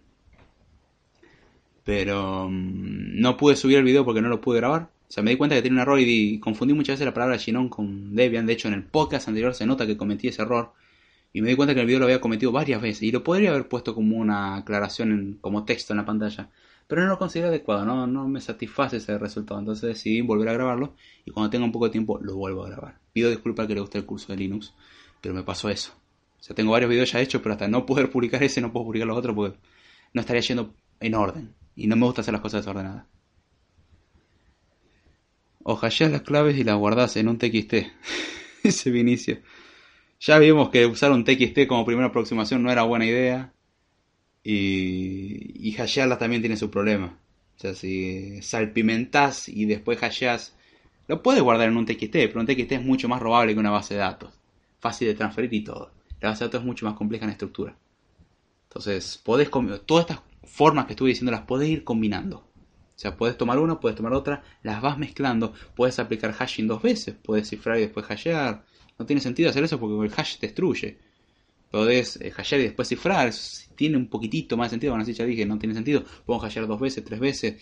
Eh, podemos combinar cosas, tener las contraseñas separadas en distintos aspectos, cuestión que las vamos combinando y después las vamos hasheando o las, las eh, o las hasheamos, las combinamos con otras cosas y las volvemos a hashear y las combinamos y así podemos elegir la forma que queramos. Obviamente siempre hay que considerar cuánto tiempo el procesador va, a consumir esto. Y diría, ay, pero ¿cuánto puede demorar? 10 usuarios que estén iniciando sesión al mismo tiempo aplicando un hashing que tiene 100 posibilidades, de aviso que es mucho, una sobrecarga para un servidor. O sea, está bien, no es una tarea muy pesada, el servidor lo puede resolver sin problema. Pero si en iniciar sesión demoramos tanto, imaginemos en el resto. Pero bien. O sea, son formas en las cuales podemos trabajar. Y ya con esto cubrimos cómo no almacenar, que son muchas, y cómo sí almacenar. El podcast me salió larguísimo. Pero... Como que si explicaba cómo almacenar no... No creo que hubiese llegado al tiempo mínimo que yo lo, lo estimo en 40 minutos. Así que dije, para que la gente que le interese se morfe un super podcast y ya está. Igual todo esto, todo lo que voy hablando en los podcasts, tengo pensado en hacerlo después en videos de YouTube de forma más condensada, porque la gente deja de escuchar el podcast o no escucha los podcasts viejos o se olvida y hay veces que una imagen habla más que mil palabras. Entonces, junto con la explicación voy a juntar algunas imágenes y cosas así. Y lo voy haciendo a medida que voy teniendo tiempo, lentamente, pero al menos es un complemento al canal. Esa es la sección de eh, definiciones que yo había hablado. Quiero tratarlo como definiciones, pero quiero hacerlo también con imágenes. Para el que lo quiera escuchar, lo escuche, el que lo quiera ver, lo vea. Pero eso lo voy haciendo a medida que voy pudiendo. Dice David, una pregunta. ¿Cuándo será el próximo directo después de este? El lunes que viene. No, durante esta semana ando no ocupado, ocupadísimo. Así que el lunes que viene a la misma hora de hoy. No puedo poner una hora más tarde. Ya te digo, acá se me está haciendo muy tarde y el lunes que viene va a ser tres horas. Ah. Agradezco que justo ese lunes no arranco las clases, pero si arrancara las clases ese lunes estoy hasta en las manos. Jesús Martínez Mendoza dice, yo lo que hacía cuando era más joven era crear TXT, luego lo ponía un nombre raro, como System File X86, y le cambiaba la extensión, y le metí a la carpeta System 32 y ya. Guarda, para el uso de, lo, de la gente normal, sí, pero con un simple buscador, un script buscador, va a buscar la palabra contraseña, porque generalmente uno pone la palabra contraseña dentro del archivo. Entonces ya está. Pero la, tenés la ventaja de que Windows abstrae el uso de las eh, extensiones y Windows asocia la extensión a al archivo. Perdón, una extensión a, un programa. Cosa que Linux, por ejemplo, no hace. Linux, para Linux una extensión es, es parte del nombre. No es un indicador de nada más. Está bien, puede utilizar la extensión para indicar con qué se abre pero puedes abrirlo con un editor de texto sin problema. En Windows, salvo que tengas el blog de notas y tengas la idea de hacerlo, no pasa. Cambio en Linux, le hace clic derecho, abrir con editor de notas, listo. Esto es texto plano. De hecho, todos muchos archivos de instalación en Linux son texto plano. Por eso un instalador pesa un kilobyte. Pues, ¿cómo puede ser un instalador pesa un kilobyte? Claro, el instalador son un montón de comandos en bash. Internamente llama a todos los comandos en bash, descarga lo que tenga que descargar, los servidores que corresponda, detecta la versión del sistema operativo, le manda la versión al servidor, el servidor me responde con lo que corresponde, instala todo y hermoso. Así cualquiera. En Windows no son, son archivos que tienen todo, obviamente. No todo en Linux es así, pero hay muchos instaladores que son. Uno descarga el instalador y el instalador pesa. No sé. 20 kilobytes. Y mucho, ya le estoy diciendo 20 kilobytes, bastante. De hecho, al que haya visto cómo instalar Homebrew en, Mac, estará viendo, y si sabe un poco de Bash, estará viendo que se está haciendo una descarga de un archivo texto plano. Y el archivo texto plano es que. Va, no, el archivo texto plano, perdón. Se hace un request para pedir el. Em, el programa. Yo lo puedo meter eso en un script que me pesa un kilobyte y ya está, o menos. O sea, pesa menos de un kilobyte del script de instalación. Le doy a instalar, se instala todo y ya está, me quedo tranquilo. No quise hacerlo así porque quería mostrar cómo hacerlo comando por comando, pero bueno. Eh, dice que cuando era... Eh, comunicate con los lunes a las 11 de Argentina, 8 pm México, pero siempre avisa a Twitter si hay cambios o fallos. Gracias Jesús por la reglamentación. A ah, perfecto es que me interesa de la vulnerabilidad del sistema Android en celular. Espero que... Pero el lunes entonces. La verdad ese día no. Es tema libre, así que... Hagan preguntas. Si quieren, es una anécdota jordánica versión full. Son tres horas de, contar anécdotas y tema libre, regalos, XD, XD, etc. Ah, el buen querido lo que es. Pero bueno, el tema de hoy ya está cubierto hace rato. El que sigue escuchando le agradezco, pero ya, ya está cubierto. Ya hablamos de las distintas formas, el texto plano, el cifrado, el hashing, el hashing con sal, el hashing con pimienta, el hashing con sal y pimienta por no mencionar el texto plano que lo dije al principio si mal no me equivoco. Esto va a estar reflejado posteriormente en una nota de bandageek.com junto con el podcast anterior que todavía no le subí la nota de bandageek.com. Al quien no lo sabe, yo escribo para la página bandageek.com, estoy haciendo mucha promoción porque yo escribo para ahí, yo confío en el proyecto y la verdad que me gusta escribir para bandageek.com y me gusta en realidad escribir. Pero tengo que hacerle mucho spam. Porque me gusta hacer spam nomás. Eh, al que no le interesa toda la parte de spam, se puede saltar el resto. Y aún así puede haber algún que otro anuncio importante en esta sección. Eh, así que les recomiendo también escucharlo eh, que quiere ser parte del proyecto bandageek.com. Primero, el que no sepa, es un proyecto donde es un blog que publica noticias de tecnología y cosas de tecnología que le interesen. Con mucho gusto lo recibimos. Hay ecología, tecnología. Yo publico sobre, sobre las cosas que voy hablando acá en Code Time. De vez en cuando alguna que otra cosa más. Tengo que admitir, mi frecuencia es mala. No voy a decir que es buena, es mala. Pero bueno, hago lo mejor que puedo. Este, mm, también escribo sobre anime. Ahora quiero ver si para el fin de semana que viene o para el otro hago otra reseña de Kashan Sins y me había gustado y, le voy a hacer otra reseña. Hay varias reseñas como de Made in Abyss, eh, Barakamon, no confundir con Pokémon, ni Digimon. Eh, ¿Cuál es dice Stance Gate? Ah, que yo estoy esperando la segunda temporada como si no hubiese un mañana. Pero bueno, eh, pasen por bandai.com. Desactiven el adblock, aunque sea solamente en banda. No es, no es intrusiva la publicidad como en otro sitio. No, no es que va a hacer un clic en la página, no va a hacer scroll y van a aparecer 20 pop-ups. La publicidad no es intrusiva y la verdad que nos ayuda mucho a crecer el proyecto, ya que obviamente eso se tiene que mantener y la verdad que nos, nos serviría mucho. Si le hacen clic a la publicidad nos harían un favor enorme. Y si quieren escribir y ayudarnos y ser parte del proyecto, con mucho gusto lo recibimos. Ustedes se contactan conmigo por interno y yo le hago los contactos necesarios y usted escribe para banda y puede hablar del tema que le interese de tecnología. No es necesario una frecuencia establecida ni nada. Acá nadie lo obliga a nada. A mí nadie me obliga a escribir ni nada. Yo por motus propio me siento mal el, por el no escribir, sinceramente pero cuando voy pudiendo voy, voy escribiendo. Así que ese es un proyecto que, en el cual apoyo. No es mío el proyecto, pero apoyo. Y, me gusta mucho hacerlo. He aprendido mucho haciendo eso, sinceramente. Y el que quiera practicar WordPress y cosas así, excelente. Quiere aprender redacción, excelente. Al que quiera usar su tiempo libre para algo productivo, excelente. Al que nos quiera dar una mano, excelente. Al que quiera hacerle clic en la publicidad, mucho más que excelente. Pero bueno, con mucho gusto lo recibimos. Ya sin mucho más, con esto voy cerrando el podcast. Espero que les haya gustado y lo hayan entendido. Es largo, es pesado, es teórico, lo entiendo. Les digo, el material original lo podría comprimir en 20 minutos o menos.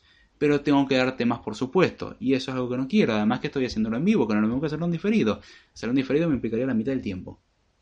Y el, explicarlo compacto me implicaría no mencionar cosas y suponer conocimiento. Y no es la idea. La idea es que acá alguien que no sabe nada sepa. O al menos entienda. Incluso el hashing, que es algo complejo relativamente hablando de cómo se calcula, sea simple para esa persona.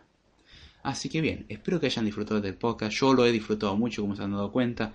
Me han hecho memes y, y cositas en el Twitter. Una felicitación graciosa de Damián comiendo mientras escucha el podcast. Gracias por las recomendaciones.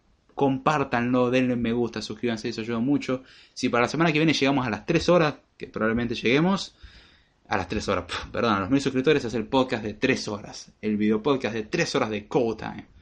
Espero que se haya visto bien y no hayan habido interrupciones. Y bueno, ya sin mucho más, con esto me voy a empezar a despedir. Voy a empezar a leer los comentarios que me, me estoy comiendo algo. Dice David Cole, XL. David Cole, XL. Extra large. Maratón de 24 horas de Code Time para el millón de suscriptores. Eh... Este.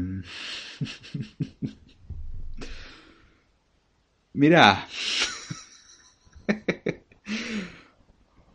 sí, dale. Me comprometo.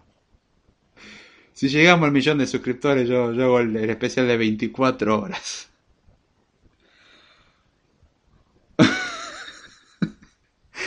Yo lo hago, Jesús, no te hagas problema.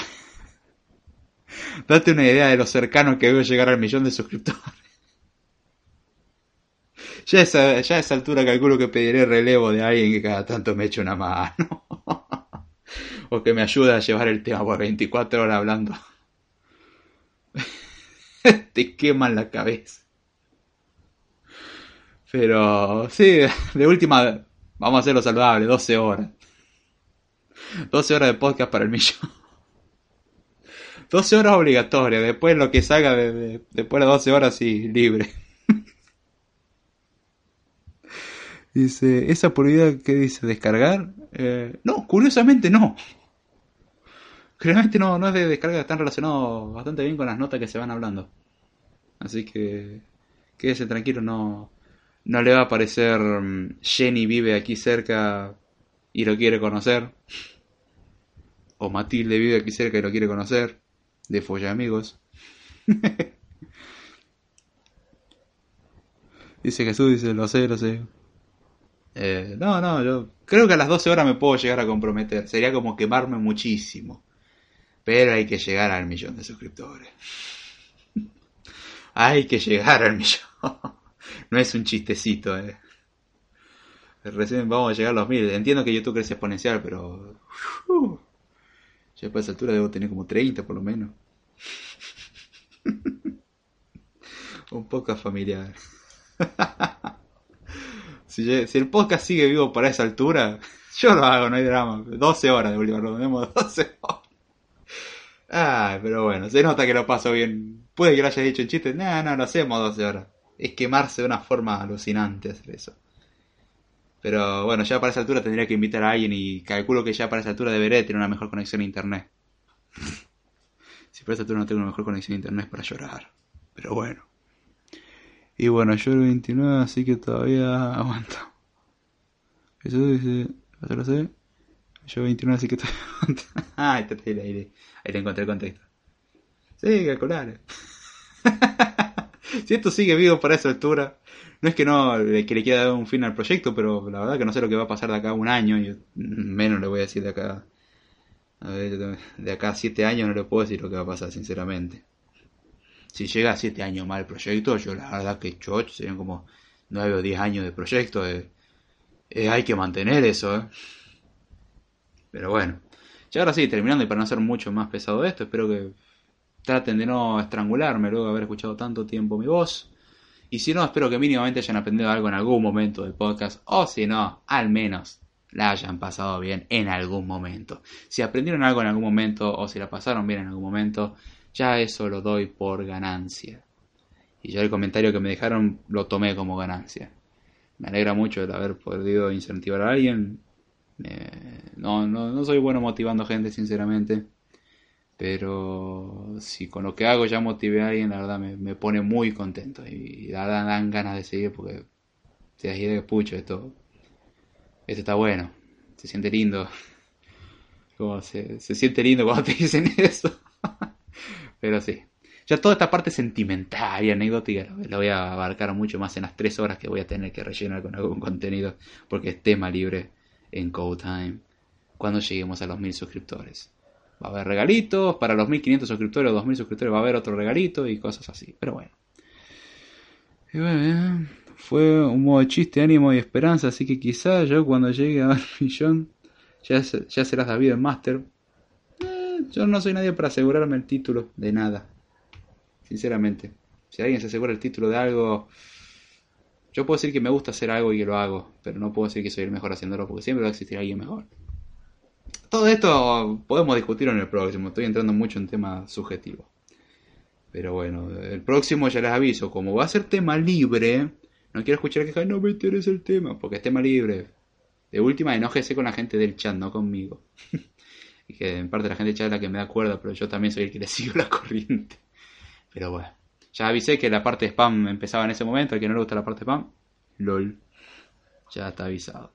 Así que bien, ahora esperando de no tener la misma troleada que la semana pasada, espero que les haya gustado el podcast, que lo hayan entendido, que lo hayan disfrutado, que lo hayan pasado bien, que más o menos lo mismo que todo lo anterior. Sepan disculpar mi ausencia en todo este tiempo. Espero que se haya visto bien en todo el momento del podcast. Y si no fuese, ¿por qué no me avisaron? Y si no se escuchó bien, ¿por qué no me avisaron? Y bueno, esto va a ser una pesadilla subirlo para ebooks y cosas así. Pero bueno, ya sin mucho más, con esto me despido. Espero que les haya gustado y será hasta la próxima.